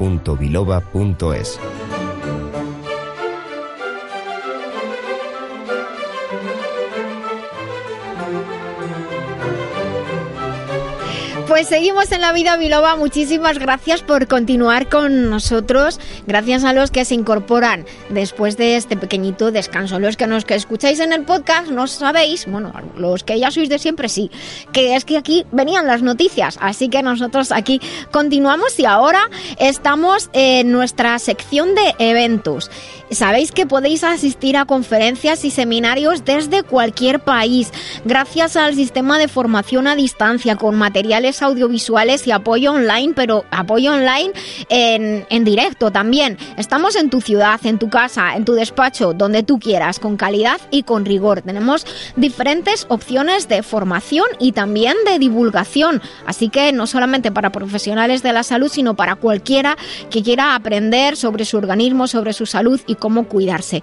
Te damos algunas ideas. Por ejemplo, hay un seminario sobre el síndrome de fatiga crónica, fibromialgia, afecciones relacionadas, que es uno de los más valorados, de hecho, en los últimos tiempos, tanto por personas que padecen esta situación como familiares que quieren comprender y desde luego por profesionales de la salud. También el seminario sobre endometriosis y su cuidado integral que ha sido ha ido recogiendo los estudios de los últimos tiempos. También está el programa de atención integral al cáncer Probiatic que eh, se está destinado tanto a profesionales de la salud como una versión para familiares o personas afectadas. ¿Te gustaría tener un botiquín natural en tu casa? Saber qué sustancias o qué productos mínimos tienes que tener justo junto con los medicamentos convencionales. Pues hay un seminario delicioso que puedes hacer en directo, las clases en directo en nuestra escuela online. ¿Y sabes que el aparato locomotor es el gran absorbente de las emociones? La estrella de estos meses es la formación de experto en el método LOCAT para el cuidado del sistema locomotor que vive bajo alta demanda. Avalado por Bircham International University, es un programa de formación hecho por y para profesionales. Todo el contenido y la organización, toda la información la tienes en la web biloba.es. En la pestaña de formación vas a encontrar todas las opciones, tanto de formación a profesionales como divulgativas. Y también la opción de pedir aquello que necesites. Está abierta la preinscripción para el máster Mujer y Salud Integradora Sistema NLA Biloba y puedes apuntarte desde la, pestañita de contacto que tienes, repito, en la web biloba.es. También te puedes dar de alta para recibir el newsletter y así puedes estar al tanto de todo lo que se hace desde, desde mi escuela. Mi querida escuela, gracias a todo el equipo de Biloba, la web biloba.es. Y os tengo que dar una noticia, chicos. He sido seleccionada por segundo año consecutivo entre las mujeres líderes en Europa en el área de salud. Si es que era la mejor de besito, me cago en la leche. Alegría para el El- programa. Hay una, una cumbre que el año pasado se celebró en París, este año se celebra en la República Checa y allí estaré con, con mi investigación y mis cursos y No mis solo tienes conocimiento, sino que lo sabes aplicar. Muchas Toma gracias, ya. compañero. bueno, les recuerdo que tenemos la música de este programa que es importantísima para nosotros, para la salud y para la vida. Una lista de reproducción, la música del programa La Vida Biloba en Spotify. Así que los que sois usuarios de Spotify, pues ala, seguidnos, por favor, que nos gusta, que nos sigan. La vida biloba se vive en las redes, en Facebook, en Twitter, en Instagram. Somos La Vida Biloba. Síguenos y comparte con nosotros. Esta sintonía no se puede cambiar, porque si cambiáramos esta sintonía, dejaría de ser el remitente intermitente el que nos mueve los pies. Hombre, claro. Bueno, oficialmente buenos días, eh, Jesús Fernández. Eh, tenemos una invitada eh, especial que es Lucía de Vicente. Buenos días de nuevo, que Buenos ya días, hemos hablado buenos contigo. días, sí. Pero ahora ya estás aquí en tu ratito. A Sí, ti. pero es que yo no me puedo callar ni debajo del agua. O sea, Bueno, me no meto hasta en los ratos ajenos. De todas maneras, este es un programa abierto. Si no fuera así, te habríamos dicho, a ver, usted a las 13 y 10 venga. Pero no, nos gusta que estén desde el principio muchas para gracias. participar. Me lo estoy de- pasando fenomenal. Muchísimas gracias. Pues ala, ya te dejo. Yo para mí es todo un placer. Mira, precisamente curioso porque tengo aquí delante su libro, que se llama Tras la estela de un sueño.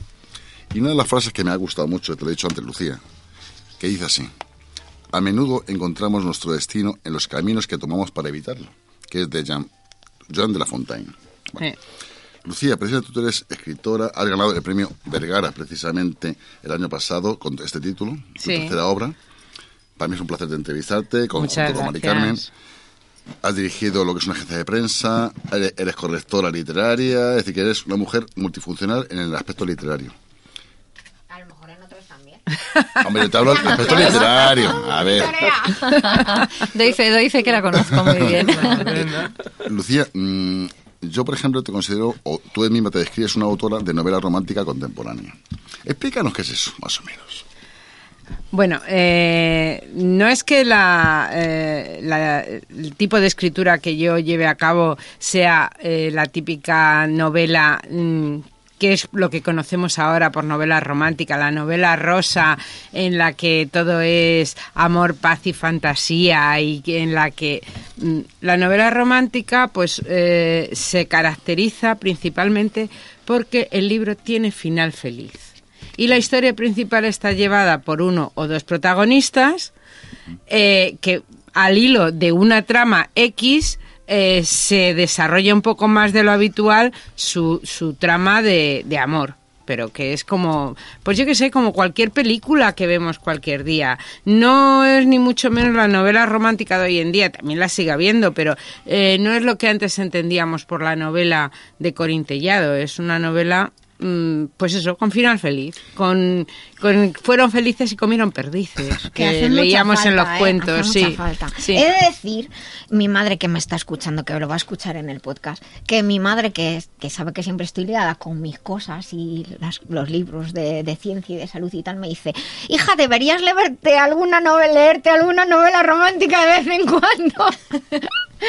La verdad es que es muy sano, ¿eh? Y, y yo precisamente eh, en, mis, en mis novelas suelo buscar eh, tramas paralelas mm, en las que haya algo que decir sobre ello y que tengan el mismo peso que la trama romántica, pero me niego a escribir novelas, porque al fin y al cabo lo que yo hago es ocio, no es literatura. Yo no pretendo hacer literatura, pretendo hacer ocio con el que la gente se divierte y pase un buen rato. Entonces me niego a dar ocio que no tenga un final feliz. El ocio tiene que ser bueno, bonito y barato. Lucía, una preguntita. Normalmente dentro del romanticismo está la lujuria, el desenfreno, lo que es la sombra de Grey, como se suele decir. ¿Hay una comparativa en ese sentido? Mira, mira, preciso me está poniendo esa cara. A ver, la- eh, los oyentes no me ven, pero estoy poniendo una cara de me cago en la porra otra vez el mismo tema. Es que yo soy O así, precisamente. Es que, es que eh, eh, los 50 sombras de Grey Eh, hay quien dice que es lo mejor que ha ocurrido a la novela romántica porque este género ha llegado a gente que nunca se había planteado ni siquiera leer, ya no leer cualquier otro género, ni siquiera leer. Eh, pero es verdad que ha hecho tanto daño a la novela romántica como A tal. mí personalmente no me gusta ni un poquito, ni película, ni libro, ni nada. Eh, bueno, lo primero, Las 50 sombras de Grey no es una novela romántica.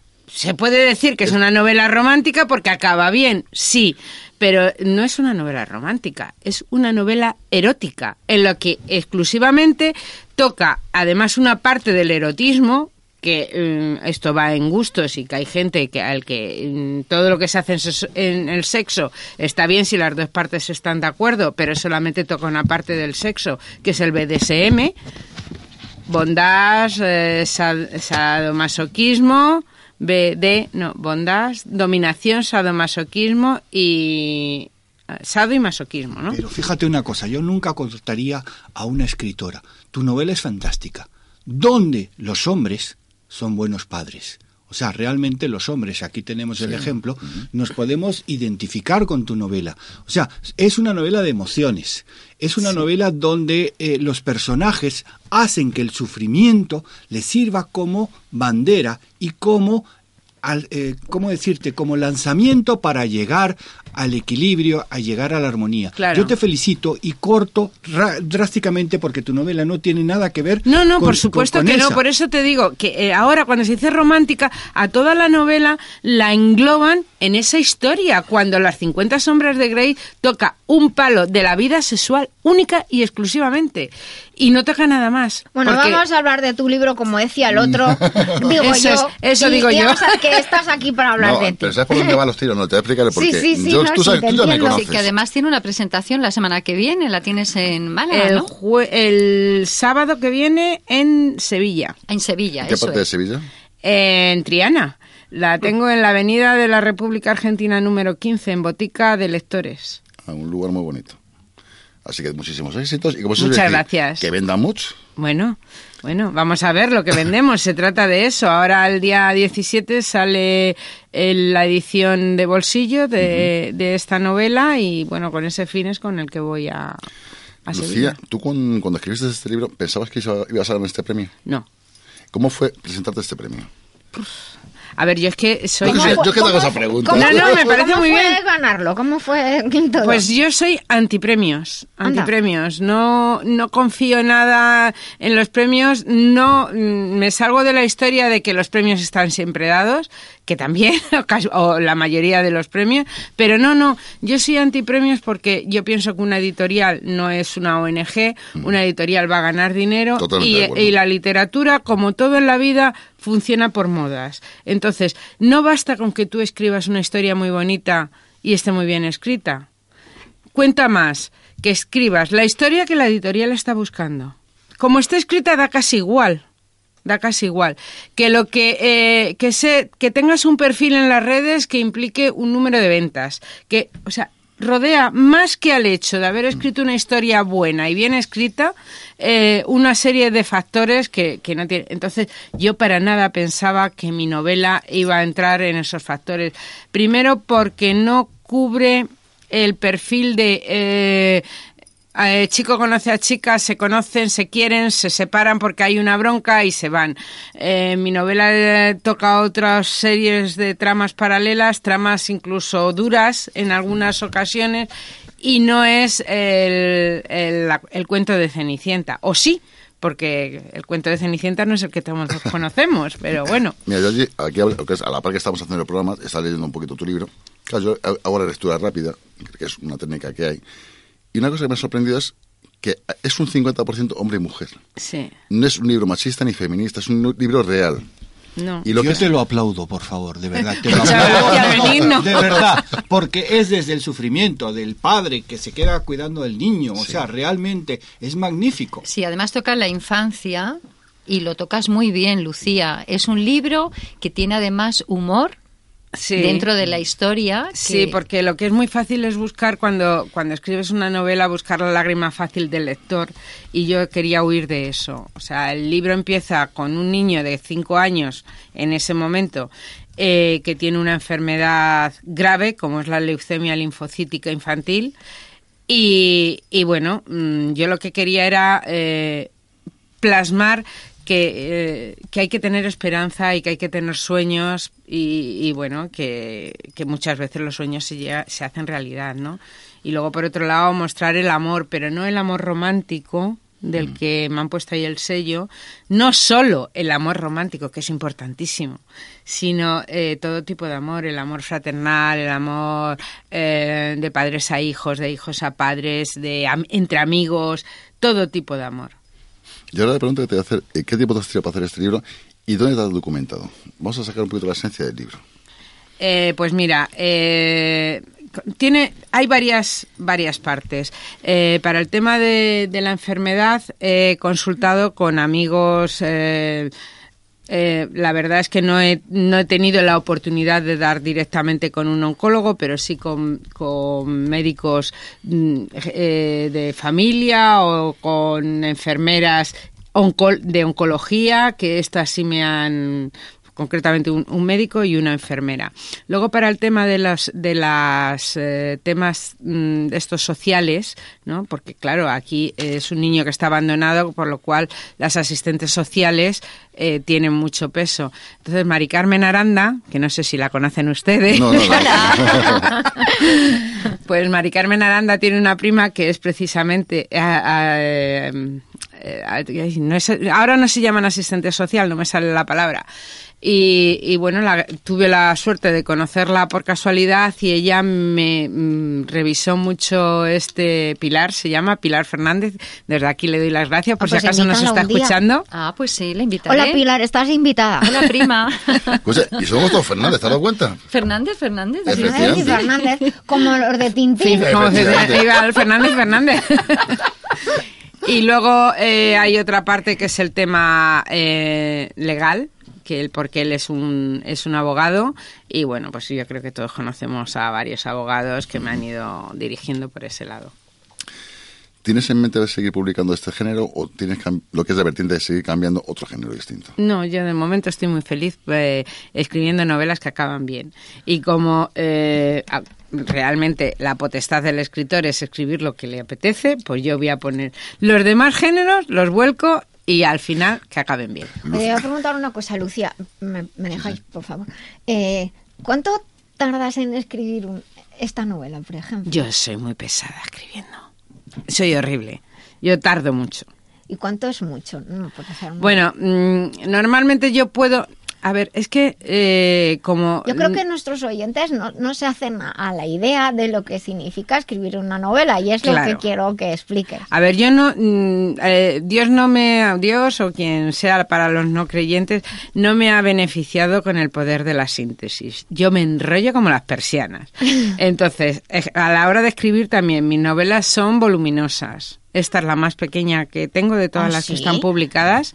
A ver, Sí, pues sí, son decir a 400 y pico páginas. 400... Uy, cuatro, ¿qué es? Sí. 411, literalmente. Entonces, eh, escribo despacio. Además, tengo un trabajo en el que eh, tengo que, o sea, yo aplico un montón de horas a dar forma y estilo al estilo ajeno, con lo Sí, cual Te contaminas. con lo cual contamino mi propio estilo. Sí. No tengo propia voz a la hora de salir del trabajo y ir a mi casa y ponerme a escribir. No encuentro mi propia voz porque tengo metida en la cabeza la voz del fulanito de tal al que le estoy corrigiendo. Entonces me cuesta mucho trabajo eh, engancharme. Tengo que hacerlo con días que no eh, cortar Sí, y, no es y- fácil. y encontrarme. Entonces eso me provoca más días. Pero de todas formas, yo pienso que una novela a menos de un año no, a- no, una, no una idea. Tú coges y cuando estés así de, de tal que estás conectada al otro, llamas por Skype a Benigno. Benigno. Ah. Entonces Benigno va y te hipnotiza. Ah, y qué bien. entonces tú vas y desconectas y ya estás tú. Ge- genial, razón, genial. No es por nada. Tengo las tres novelas de amor más vendidas en Amazon en español eh, desde hace bastante tiempo, porque Sí. hipnotizo a los a los, A los lectores. personajes. Ah, No, qué bien. No, no, no, no, hipnotizo a los lectores. Y realmente eh, El que tiene cuela todo- se parte. No, Lo que decías antes, Lucía, tienes toda la razón. Yo soy un producto de marketing, ¿vale? Y gracias a Jesús Fernández utilizo un seudónimo que es de H. Wolf, Ah. que me ha permitido vender en Estados Unidos, Australia e Inglaterra a lo bestia. Ojo, si tú ves mi novela, bueno, eh, Jesús las conoce y demás, lo que pasa es que tienen un final muy muy muy feliz, pero también hipnotizo desde la primera página, o sea, desde Bueno, la primera yo página lo decía solo para que la, la ayudes a, De a la H. mujer, Wolf. de H. Wolf. que la ayudes aquí a cuando necesita desconectar. Lucía, yo una preguntita, yo siempre digo lo mismo. Cada libro tiene algo del de lo que es el autor, aunque esté camuflado. Es, impo- es imposible hacerlo de otra manera. Ah, creía que ibas a decir que es imposible. No, no, no. No, no.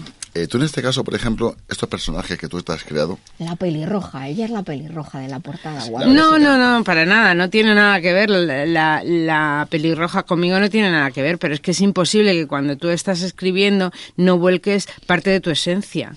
sí, pero te hace una pregunta que es la del millón. A ver, ¿El amor perfecto existe? Yo creo que todo lo perfecto está en nosotros mismos y depende de las ganas que tengamos de, de conseguir algo. Y eso de típico de mi media naranja o media limón o como le quieras llamar. media naranja. Mm, si tú estás convencido pomelo. y quieres buscar las bondades en la persona, ya sea tu pareja, ya sea tu madre, ya sea tu hermano, las vas a encontrar. Si lo que quieres buscar, porque en ti no existe esa forma de, de ver la vida, si lo que quieres buscar es negatividad, también lo vas a encontrar. Entonces está en nosotros. En la media naranja somos nosotros mismos. Sí, pero es que luego tenemos lo que es realmente la relación tóxica. Está en nosotros. Claro. Es que vuelve a ser un problema de Es- nosotros mismos. Es que tenemos. eh, eh, Lucía de Vicente, además, es autora de Lazo Eterno y de Cuando pase la tormenta. Por eso Que son tiros. dos libros. Uno que es. eh, cuéntalo tú, Lucía. Sí, sí, sí. Cuéntalo tú, Lucía. A ver, Aunque- eh, aunque- Lazo- aunque el Lazo tema es- Eterno, Lazo Eterno es un es también novela romántica, pero claro, dirás que qué tiene que ver un vampiro con un niño de seis años que tiene leucemia, ¿no? O una mujer que quiere adoptar a un niño, que es el caso de Tras la estela de un sueño. Es, es la historia, es un libro que toca el género fantástico y que habla de vampiros, de- pero no vampiros al uso, no vampiros chupasangres, que también lo son, sino vampiros energéticos. ¿no? Que son los peores. Que son los peores. Efectivamente. Son- lo Y que cuando les pase mantiene la es la tormenta energía. Y cuando pase la tormenta, Y ¿de cuando pase la tormenta, pues cuando pase la tormenta es un libro que nos viene muy bien para el tema del cambio climático también. Es un libro que habla de que el mundo está dirigido por 28 poderosos que son los que mueven el hilo de la humanidad y está y al estos han hecho una una un mal movimiento y la persona que lo ha descubierto eh, la tienen que mandar fuera y para que se salve y está todo ambientado en Kenia. Tú, por ejemplo, has trabajado en lo que es la revista Hola. Sí. Eh, tú, en este caso, Lucía, ¿has visto algún personaje público que tú, en ese mundillo, que se refleje en algún libro tuyo? O, o la que la realidad no funciona como lo que es Es que, mira, pues mira, precisamente para Lazo Eterno sí usé la forma de comportarse de algunos famosos. Es que la verdad es que nosotros somos producto de lo que nos ocurre cada día y cada minuto de nuestra vida. Entonces, eh, es imposible no, no echar, eh, echar mano de nuestros recursos, ¿no? De todo lo que nos ha ocurrido. Mis personajes no son nadie, ninguno. Bueno, sí, hay un personaje que sí es una persona que me pidió que por favor que la pusiera en el libro y la puse. Eh, pero realmente nuestros personajes no son nadie concretos, eh, son, o por lo menos los míos, son como eh, esto lo cojo de, de Benigno, esto cojo de Jesús, aquello de, de, la, per- eh, de la persona que está en control, eh, lo que me va ocurriendo, Dani, pues Dani, encantada. Eh, me- lo que me va ocurriendo, esto de mi madre, esto es mío propio eh, y sobre todo la forma de expresarse y de tal, aunque tú intentas ponerte en varios pellejos a la vez, pero no puedes evitar que sea tu forma. Y ahora la pregunta típica que es la soledad del escritor. ¿Eso te influye o realmente que está gente tu alrededor cuando estás escribiendo influ- influye sobre tu temática o no te influye nada? A mí no me influye nada, porque ten en cuenta que yo he trabajado durante muchos años en una, en una, mm, en una redacción como es la de la, la- el periódico La Razón y entonces ahí te aco- te acostumbras a estar escribiendo rodeada de teléfonos, eh, cinco televisiones puestas alrededor, o sea, es un, es un sitio enorme donde todo el mundo está chillando, todo el mundo está hablando y aprendes a, a, a desvivirte y a aislarte. Entonces, pero claro, como todo el mundo, a mí lo que me encanta es meterme en mi garito, que es un nada, es un guá, pero ahí yo Un tengo guá. mi espacio. Hacía mucho y que no escuchaba El esa palabra del guá. Ah, yo quería comentar una anécdota que es muy divertida y es que conozco a Lucía desde que éramos pequeñas. ¿Ah, Estudiamos en el mismo colegio. ¿Qué dices? Pero vamos, Cuenta, ¿y cuenta, sabes cómo nos y sabes cómo en la misma clase. En la misma clase, pero nos reencontramos en la Feria del Libro de Madrid, luego hicimos un viaje juntas a Valladolid, no nos conocíamos, nos fuimos conociendo y un día Nos una- enamoramos. nos en- claro. Bueno, ¿alguna vez han pensado estas dos? ¿Qué les pasa? Porque vamos a, a eventos eh, juntas, dormimos en la, habita- en la misma Claro. habitación y bueno, y su pareja no, es que ella es mi pareja o yo soy su pareja, bueno, eh, de risa. Y fue curiosamente, ¿verdad, Lucía, en el coche que íbamos hablando? Sí, porque es que además vivimos, eh, hay una avenida muy grande y una a un lado de la avenida y otra justo enfrente Jo, de la qué avenida. curioso, qué bonito. Entonces ve- veníamos de un evento, de una presentación de un compañero de editorial, veni- eh, veníamos hablando porque habíamos coincidido en la misma editorial y entonces, ah, pues yo he ido a tal colegio, ah, pues yo también, ah, pues yo no sé qué. Total, al final descubrí... Eh, Qué pues yo gracia. conozco a fulano. Ah, pues yo también. Pero, yo Pero iba a pues mi sí, clase, pero si iba a ¿cómo? mi clase, pues si iba a tu clase, yo iba a tu clase. ¿Y tú quién eres? Y, y yo soy Lucía de Vicente. No me digas que tú eres Lucía de Vicente. y tú, Mari Carmen. Anda, pero tú eres Mari Carmen. Bueno, una risa y así nos Oye, qué volvimos bonito. A todo, reencontrar. Pues me alegro fíjate. mucho que, de que nos contéis esto. ¿eh? Ahí viene alusión que el Al destino... hilo rojo. eh, aparte del hilo rojo, que las casualidades- y las casualidades no existen, que es el mejor disfraz de Dios. Pues Bueno, no. bueno. Y desde entonces, la verdad es que muy bien, ¿verdad, Lucía? Muy bien, ya hace muchos años, Ya ¿eh? hace muchos años. ¿Dónde podemos eh, conseguir todos tus libros? en cualquier en cualquier centro en cualquier librería en cualquier están publicados por Penguin Random House y eh, se pueden conseguir tanto en España como en cualquier país de habla hispana eh, están o sea que no Además, que no hay mira, lo dices así con naturalidad. Sí, lo puedes conseguir así en cualquier país de habla hispana. Lucía, si alguien quiere contactar contigo, ¿dónde se puede dirigir? Nosotros Pues, hemos eh, puesto en Facebook tu enlace, nos tienes que aceptar, pero di si tienes Claro, tengo, tengo Facebook, eh, se llama Lucía de Vicente. Tengo Twitter, se llama arroba Lucía de Vicente, todo junto. ¿Punto es No, o no. punto com? Eh, No, el no, no, el Twitter. Eso. tengo Instagram, se llama arroba Lucía de Vicente. Bueno, pues vamos a- vamos a pedirte en todas y tengo, partes. y tengo una página web que se llama www.luciadevicente.com. Ah, y también nos gustaría, Lucía, Lucía de que, Vicente. que- Lucía de Vicente. Luciadevicente.com. que nos repitas dónde va a ser la presentación. La presentación es este sábado a las 7 de la tarde. El sábado 19 Eso, del eso. 1 a 19 las de 19 enero. horas en Botica de Escritores, Avenida de la República Argentina número 15 de Sevilla. Vale. Y tienes aquí... Ah, ah, eh, botica de Lectores, perdón. De perdón. lectores. Botica de Lectores. Botica de lectores. Avenida de la República Argentina número 15, Sevilla.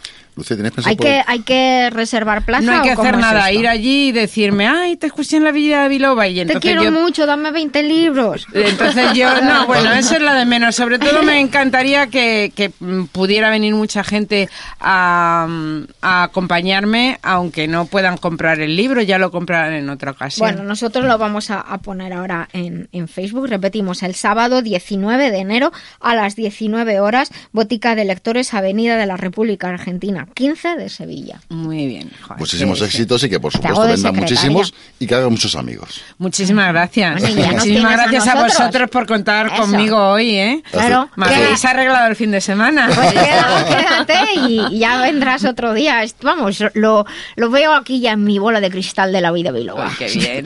Si yo se ve que eres medio bruja. Hay Medio muchas no, aquí, medio no. Entera. Una bruja científica soy yo. ¿Has escrito un libro y quieres publicarlo? ¿Las grandes editoriales te han cerrado sus puertas? ¿Piensas autoeditar pero no te fías? Letra Clara Ediciones pone a tu disposición todo lo necesario para sacar adelante tu obra. No lo dudes. Letra Clara, tu editorial profesional con el mayor nivel y claridad. Visítanos en letraclara.com. Letra Clara. Ahora sí, vas a publicar tu libro. Some people call me the space cowboy. Call me the gangster of love. Some people call me Maurice. Cause I speak of the pompatus of love. People talk about me, baby. Say I'm doing you wrong, doing you wrong.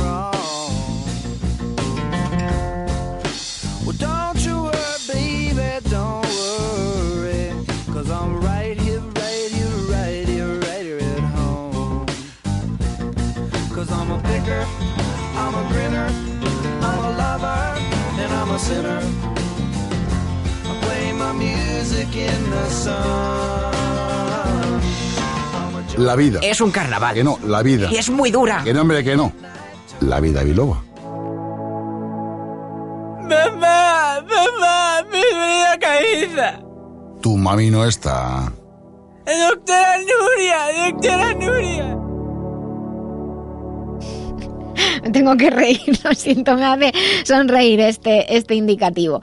Entramos en esta parte de- del programa En la Vida Biloba en la que damos respuesta a algunas de, de sus preguntas que nos hacen llegar desde la web lavidabiloba.com y también desde las redes sociales, que en donde somos La Vida Biloba. También para todo La Vida Biloba. Aunque algunos buscan y por ahí y llegan consultas de las maneras más insospechadas. He escogido dos, una que dice buenas tardes, primero que nada desear a todos un muy feliz año nuevo. Me encanta el programa y me animo a plantear mi pregunta. Después de estos días de comer tan distinto y tanto cambio, me noto un poco empachada. Me ha hecho gracia la palabra empachada porque no se usa ya mucho. Eh, por eso dice ella que decíamos cuando éramos pequeños. Parece que no me apetece comer nada, tengo el estómago pesado y me cuesta ir al servicio. Muchas gracias por todos los consejos de salud y también por todos los temas de cultura que hace mucha falta y además nos hacéis reír un montón. Pues me alegro mucho y muchas gracias en nombre de todo el equipo. Nos escribe Paula de, de Madrid. Pues Paula, es verdad, ahora hay muchas personas que, que nos comentan esto, por esto hemos elegido tu pregunta para representar a muchos oyentes que nos están comentando lo mismo de estos problemas pues gástricos y de pesadez y esto. Pues ¿cómo podemos ayudarte? Pues de, recomendamos un producto que se llama Green, como verde en inglés, de la línea Master Life. Está toda la información detallada y la composición en la web masterlife.info. Y se toma, es un producto que viene en jarabe líquido, se agita siempre un poquito antes para que mezclen bien los ingredientes. Y se toma 20 mililitros. Ahora que estás así un poquillo, como dices, empachada, durante una semana 20 mililitros por la mañana y por la noche. Luego después de una semana con solamente tomarlo por la noche será suficiente. Con Green damos un apoyo hepatobiliar, con fumaria, con desmodium y además ayudamos también a que las células puedan obtener mejor la energía porque aportan vitaminas de- del grupo B. También es muy curioso porque este producto Green no solamente, aprovecho a contarlo, ayuda a la parte física, sino que aquí que hay muchos escritores y muchos creativos, también ayuda a la parte mental emocional con el hígado y su correcta función y detoxificación está relacionada a la capacidad de creación y de concentrarnos. Y luego para Paula, para esto de ir mejor al servicio, si te hace falta, que no me queda muy claro del- de la pregunta, pero por si acaso necesitas una ayuda para normalizar el tránsito intestinal, hay un producto que se llama Aloe Plus. Con uno a tres días normalmente suele ser suficiente una cápsula por la noche y luego lo guardas en casa para si vuelve a pasar que se necesita un laxante o a veces cuando vamos de viaje o comemos algo que no solemos comer normalmente, pues es verdad que el intestino lo puede notar. Así que Green de Master Life 20 mililitros por la mañana y otros 20 por la noche durante una semana, luego solo por la noche y ya mm, verás que te sientes mejor. Y Aloe Plus de 1 a 3 días, yo creo que con esto será suficiente, una cápsula por la noche y por la mañana hace efecto. Y tenemos otra pregunta de Elisa, de 32 años, que nos dice, hola, voy empalmando un resfriado con otro. Tengo un bebé que desde que va a la guardería nos trae un montón de virus y entre, entre que estoy cansada y esto no consigo recuperarme. Gracias por los consejos y quería pedir Mira, nos hacen una petición, chicos. Quería pedir si podían dedicar tiempo a consejos para papás y mamás y para la crianza de los pequeños, alimentos y otros temas. Me parece perfecto, muy agradecida por la petición, que de hecho ha entrado también por Facebook y estamos preparando eh, contenido para, pues, para padres y madres para ayudaros. Como veis, estamos encantados de recibir vuestras sugerencias. Bueno, pues no es raro efectivamente que nos pase cuando tenemos a los a los pequeños que cada dos por tres los adultos lo pasemos mal por los resfriados, los adultos, los padres, los abuelos, los tíos y se va pasando de unos a otros. Como prevención y ahora como apoyo para ayudar a tu sistema inmunológico y que el cuerpo se recupere mejor, te recomendaría transferine. Transferine son 18 ingredientes, el otro día hice, hice las cuentas con alguien, que si se compraran los, los ingredientes que tiene transferine por separado, saldría una cantidad muy, muy, muy eh, grande, como unos 400 euros. No cuesta el producto eso ni muchísimo menos. Transferine se toma en prevención tres cápsulas al día, preferiblemente una antes de cada comida. Y tiene, contiene concentrados de calostro, hongos, tiene también algunos eh, aminoácidos que ayudan también a, a, la mucosa intestinal, como la glutamina, por eso el sistema inmunológico se beneficia.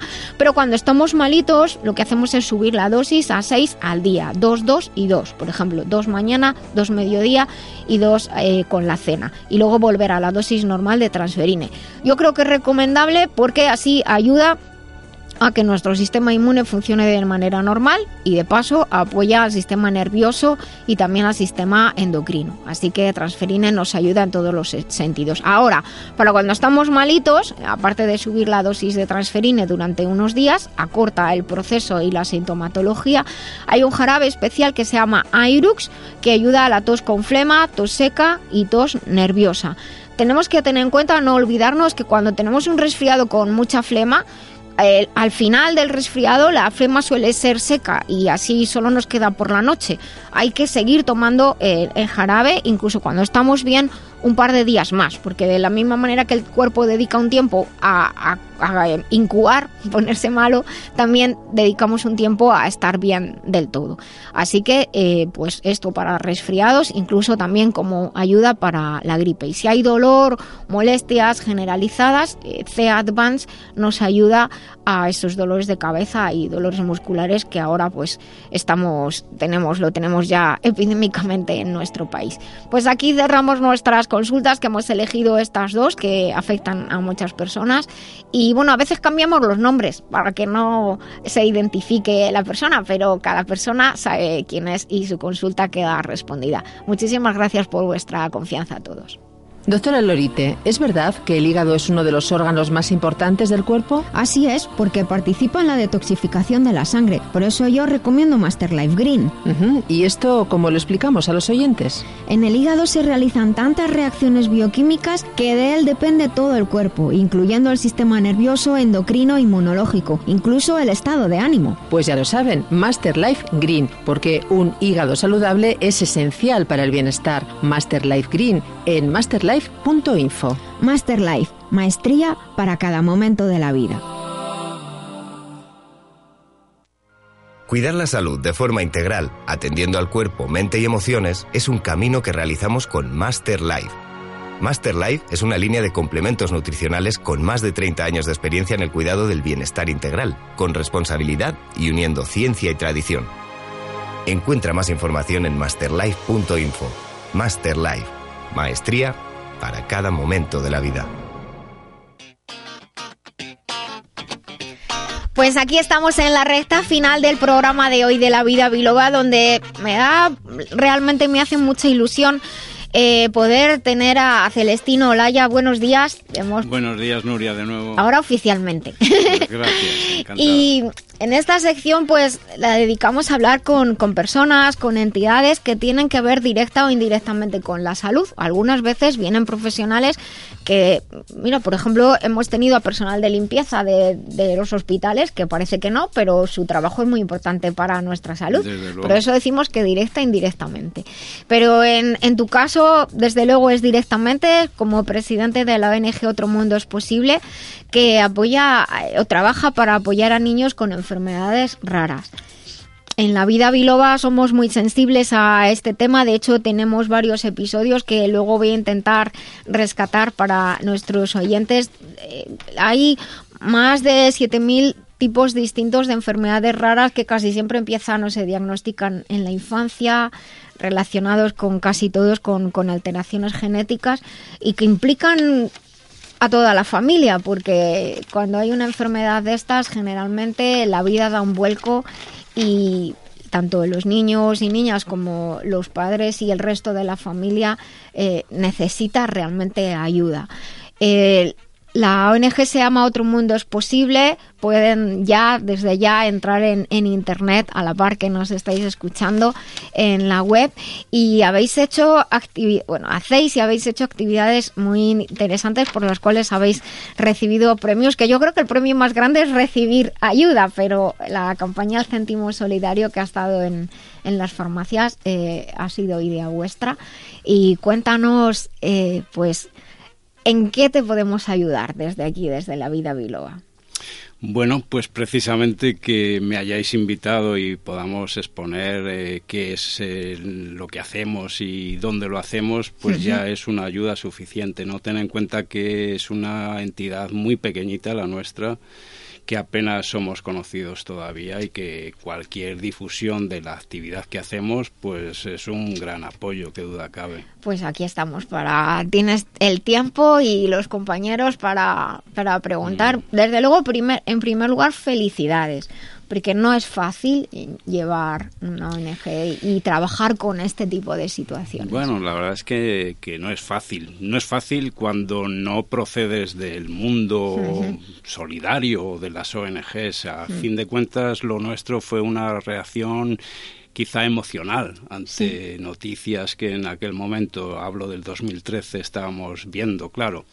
Eran los coletazos de la crisis famosa, Sí. había recortes eh, en todos los partes. sentidos y bueno, pues a raíz de ver eh, noticias en las que se les quitaba ciertas ayudas eh, que eran vitales para el- la, la- la evolución de enfermedades en niños, pues quizá esa emoción o esa reacción emocional eh, podría calificarse de rabia y fue el motivo que nos impulsó a crear una ONG, pero claro, desde cero, es decir, hoy se me ocurre que, quiero montar una ONG y cómo se hace.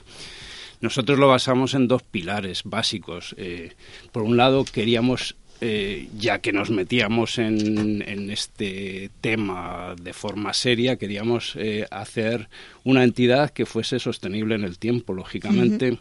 Que no fuese eh, cosa de dos días y después queríamos dedicarlo al apoyo a niños con enfermedades graves. Como tú dices, empezamos por niños con enfermedades raras que quizá sean los, eh, los más afectados en cuanto a número, lo más complejo, Y menos visibles también. menos visible en aquel momento. Porque además vamos a explicar a, nos- a nuestros oyentes, perdona que te interrumpa, y ya entran los compañeros, también que, que las enfermedades raras no es porque sea rara la enfermedad, que también lo es, sino que lo que llamamos enfermedades raras es porque generalmente hay muy pocas personas a las que les afecta, con lo cual la investigación y, todo lo que hablábamos al principio del programa, los lo- quien tiene el poder de dedicar dinero a la investigación para una para una enfermedad para una o dos personas, eh, a lo mejor en un país, no sé. Totalmente de acuerdo, Nuria. Fíjate, a- al respecto de lo que acabas de decir, uno de los eh, programas, bueno, todo lo hacemos a través de la campaña Céntimo Solidario, que si acaso luego ah, concretamos qué es, pero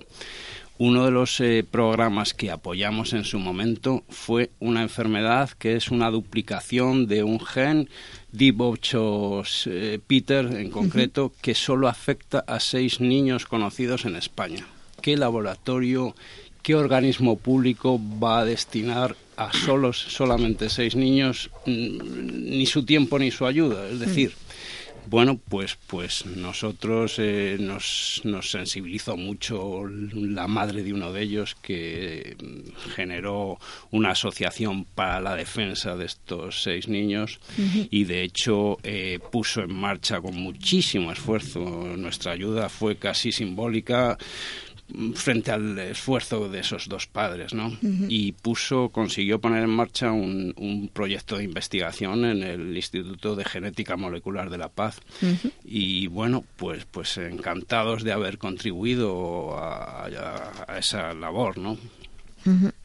La verdad es que estás aquí comentando que, que te mueve por la emoción y, y por la y por la rabia y eh, cómo es ahora desde desde el trabajo que lleváis desde 2003 mm, 2013, Nuria, Ah, 13, perdón. 13, perdón, sí, sí, sí. no, no he sido yo, que lo he dicho mal, tengo aquí escrito 2013.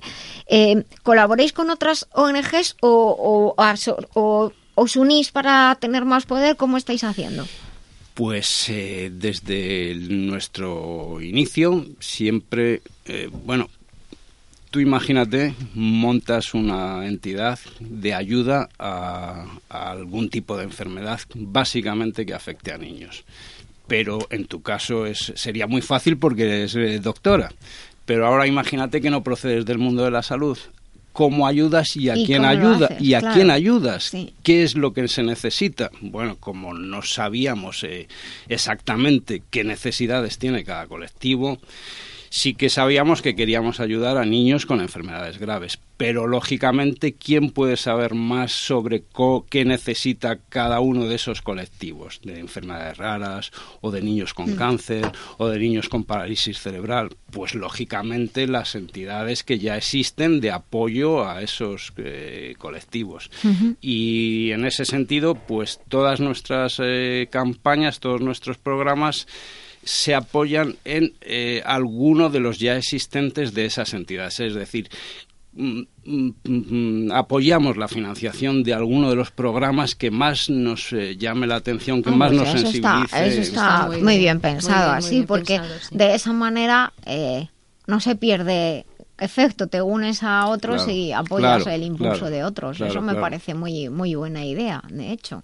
Sí, bueno, quizá era la única. Es decir, eh, si no sabes, eh, pregunta a quien No, sepa, sí, ¿no? sí, pero, pero está, está muy bien pensado y además personalmente os felicito porque mucha gente lo que ocurre en este mundo de, de fundaciones, ONGs, es que cada uno quiere lo suyo, lo suyo y llevarse los méritos y no se da cuenta de que al final, uniéndote a, a- a otro grupo, eh, puedes eh, canalizar, como tú dices, ¿qué necesitáis? Bueno, pues esto, pues vamos a, trabajar en esa línea. Me parece muy inteligente esa Muy manera de trabajar. Y la verdad es que eh, yo conozco a Celestino Laya desde hace tiempo y sé que ha trabajado muy duro, muchas noches sin dormir, pensando en cómo podría sacar adelante toda esta organización y de verdad que te felicito.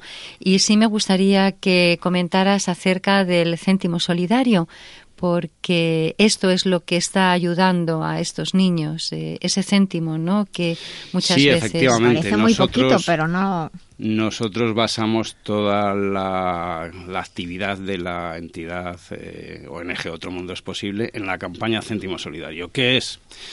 ¿Quién no recuerda de niño un- haber visto una hucha en alguna farmacia? Sí, ¿Quién no lo recuerda? Efectivamente. Las manos unidas, Sí. eh, la- las cuestaciones que hay anualmente contra el cáncer, con las huchitas, en Mm. fin, bueno, pues un poco mm, rescatando esa idea de Que las, de las huchas. las huchas. Claro, claro, en los colegios, Sí. quien no ha participado el día de, en fin. Pues rescatando esas, ese, ese- ese sistema de captación eh, y gestionándolo de una forma más eficiente o más, más profesional, sin, sin, sin ánimo de querer eh, ser más que nadie, sino aportando otra, o- o- otra forma de gestión a esas campañas de huchas, pusimos en marcha, ya digo, la campaña Céntimo Solidario, que es ubicar huchas para captación de microdonaciones, céntimos en definitiva, de las vueltas en, en comercios. Empezamos en el año 2014 gracias a la Asociación de Empresarios de Farmacia de Madrid, a los cuales estaremos eternamente agradecidos por darnos la credibilidad y la oportunidad de ponerlo en marcha. Eh, instalando huchas en farmacias de la Comunidad de Madrid a favor de en, la Federación Española de Enfermedades Raras y en aquel momento también de la de parálisis eh, de daño cerebral, perdón. Eh, posteriormente se ha extendido a más ciudades. Ahora mismo estamos ya en cinco ciudades y, y cuatro comunidades autónomas de, de España. Tengo una pregunta, Celestino. ¿Os abren bien fácilmente las puertas cuando vais a hospitales y todo esto o tenéis dificultades? Eh, no te acabo de entender. ¿A hospitales te refieres? Sí. Si nos abren las puertas. Bueno, a la hora de ayudar, yo te puedo decir que eh, ayudar no es tan fácil, aunque parezca, Por eso- por eso te aunque pregunto, parezca mentira. Es decir, nosotros eh, tenemos eh, a veces verdadero trabajo conseguir que alguien al que queremos ayudar nos dé la oportunidad de hacerlo. No es una labor tan sencilla. Puede llevarte meses conseguir que eh, puedas colaborar en financiar algún programa concreto. Es cierto, no es fácil, no es fácil. Pero expliquemos a los oyentes, no, no es que no sea fácil por, por la intención, sino que no es fácil por papeleo y por Efectivamente, Eso, claro. efectivamente, Eso. coordinar. Mira, mm, cuando nacimos tuvimos la, la idea clara de cómo tenía que ser eh, nuestra actividad. Dado que mm, no tenemos eh, interés personal en, eh, en ello, digo, en, nuestra propia actividad, más que el, de apoyo a los demás, quisimos eh, dotarlo de total transparencia. No donamos nada a nadie si no es bajo un convenio firmado en el cual se, se especifique exactamente qué es lo que vamos a hacer, cómo lo vamos a hacer y cuándo lo vamos a hacer. De tal manera que cualquier eh, mm, apoyo a cualquier entidad u hospital lo hacemos habiendo firmado ese convenio. Claro, como dice la doctora Nuria, llegar a firmar un convenio con un hospital, por ejemplo, es una labor eh, de tiempo, porque intervienen sus servicios jurídicos, sus servicios médicos, sus, sus- sus unidades eh, concretas de, de, de- Hacienda. de- de pacien- eh, claro. Bien, sí, bueno, Sí, y luego todo, está todo. todo, hay que certificarlo, hay que declararlo, en fin, es una labor compleja. Y bueno, es una parte de ese trabajo al que se dedica la ONG, claro, a, a gestionar eso- es- esos trámites para poder llegar a, a ayudar a algún colectivo concreto. ¿Y las familias y los enfermos cómo reciben? Pues eh, vamos a ver, nosotros, eh, como he dicho al principio, lo hacemos siempre a través de alguna entidad que ya esté ayudando, que forme parte de- del problema en concreto. Es posible que muchas eh, de las ayudas que, llevamos a cabo, la familia última no llegue a saber que hemos sido nosotros los que les estamos apoyando de forma indirecta. Ah, bueno, pues Eh, eh, eso yo creo que es importante también que Por se sepa. Y, Mira, por ejemplo, eh, desde hace quizá tres años venimos colaborando con la Asociación de Padres de Niños con Cáncer de Madrid y les financiamos eh, uno de sus programas, que es el de apoyo a la compra de medicamentos y desplazamientos a hospitales de, de referencia de aquí de Madrid. Eh, los recortes eh, hicieron que se expulsara del servicio público de salud una serie de no medicamentos sino de es, eh, tipo de, de, de medicina eh, o de productos que son necesarios para, a lo largo del tratamiento oncológico. Por ejemplo la radiación, la quimioterapia genera muchos problemas de De piel, ¿verdad? de sequedad de piel. Y necesitan cremas, Cremas para solventar ese problema. Bueno, pues se expulsó ese- ese- esa financiación. Entonces, ese tipo de medicamentos se le financian a través de esta asociación. O imagínate una familia sin recursos o con pocos recursos de, de fuera de Madrid necesita traer a su hijo a la unidad oncológica de referencia de cualquier hospital madrileño y no tiene medios o tienen pocos medios para hacerlo. Pues esa asociación les apoya mediante la financiación de esos desplazamientos. Bueno, pues ese programa que tiene la Asociación de Padres de Niños con Cáncer de Madrid está financiada por nuestra ONG. Y seguramente muchos de los niños y los, Los padres, padres no que lo vienen o que están eh, recibiendo ese apoyo no lo No lo saben. saben, que viene de otro mundo es posible, Efectivamente. claro. Y pues es importante que, que lo sepamos y que de esa campaña de Céntimo Solidario que lo sepamos todos. Yo que he publicado la web en, en Facebook para que lo sepa la gente. Nos quedan dos minutitos. Sí, quería que decir los premios FEDER que habéis recibido hace dos, dos años eh, y fueron entregados además por la por su por, Sí, por doña tuvimos- Leticia, ¿no? por la reina. Tuvimos ese, ese reconocimiento, reconocimiento inesperado, la verdad. Sí, sí. nos- actualmente somos embajadores de las enfermedades raras porque pusimos en marcha a través de la fundación de la Federación Española de Enfermedades Raras en el año 2015 el, pri- el primer programa de investigación en enfermedades raras que eh, abordaba la Federación a través de, de nuestra campaña. ¿Cuántas enfermedades hay con- desde que estáis vosotros? Eh, Cifrado, digamos, en definitiva, para más o menos saber. Enfermedades número raras hay más de, de 7.000. Más de 7.000. Sí, Pero sí, ellos trabajáis sí, sí, sí. en- también en cáncer y, Sí, y en- otros en- casos. en Entonces ya son muchos miles. Claro, claro, Mm. claro, claro. ¿Cuántas sí, hay sí. en España más o menos? ¿1.900, 1.800 enfermedades raras? O Sí, que estén, digamos, eh, mm, registradas y, y- y cuantificadas, hay del orden de 1.700 enfermedades raras, pero llegan a afectar a cerca de 3 millones de pacientes. Que no es poco. Lo que es poco a veces el tiempo cuando queremos seguir hablando y se nos acaba el tiempo en la vida biloba. Eh, yo, Celestino, te, te invito, eh, doy las gracias a, a Mari Carmen que, que te ha invitado hoy y te invito a venir otro día y, y tengas la libertad de proponer tú un tema que quieras que tratemos porque os interese. Desde ya queda el espacio reservado para vosotros cuando vosotros queráis. A todos los que estáis aquí en la mesa, muchísimas gracias en el día de hoy. A todos nuestros oyentes, mil gracias. Entrar en Facebook para ver los enlaces y en nuestra web. Y recordad sonreír que es gratis. El cerebro cree que somos felices y todo el cuerpo así lo percibe. Hasta el próximo sábado. Vive conmigo la vida biloba.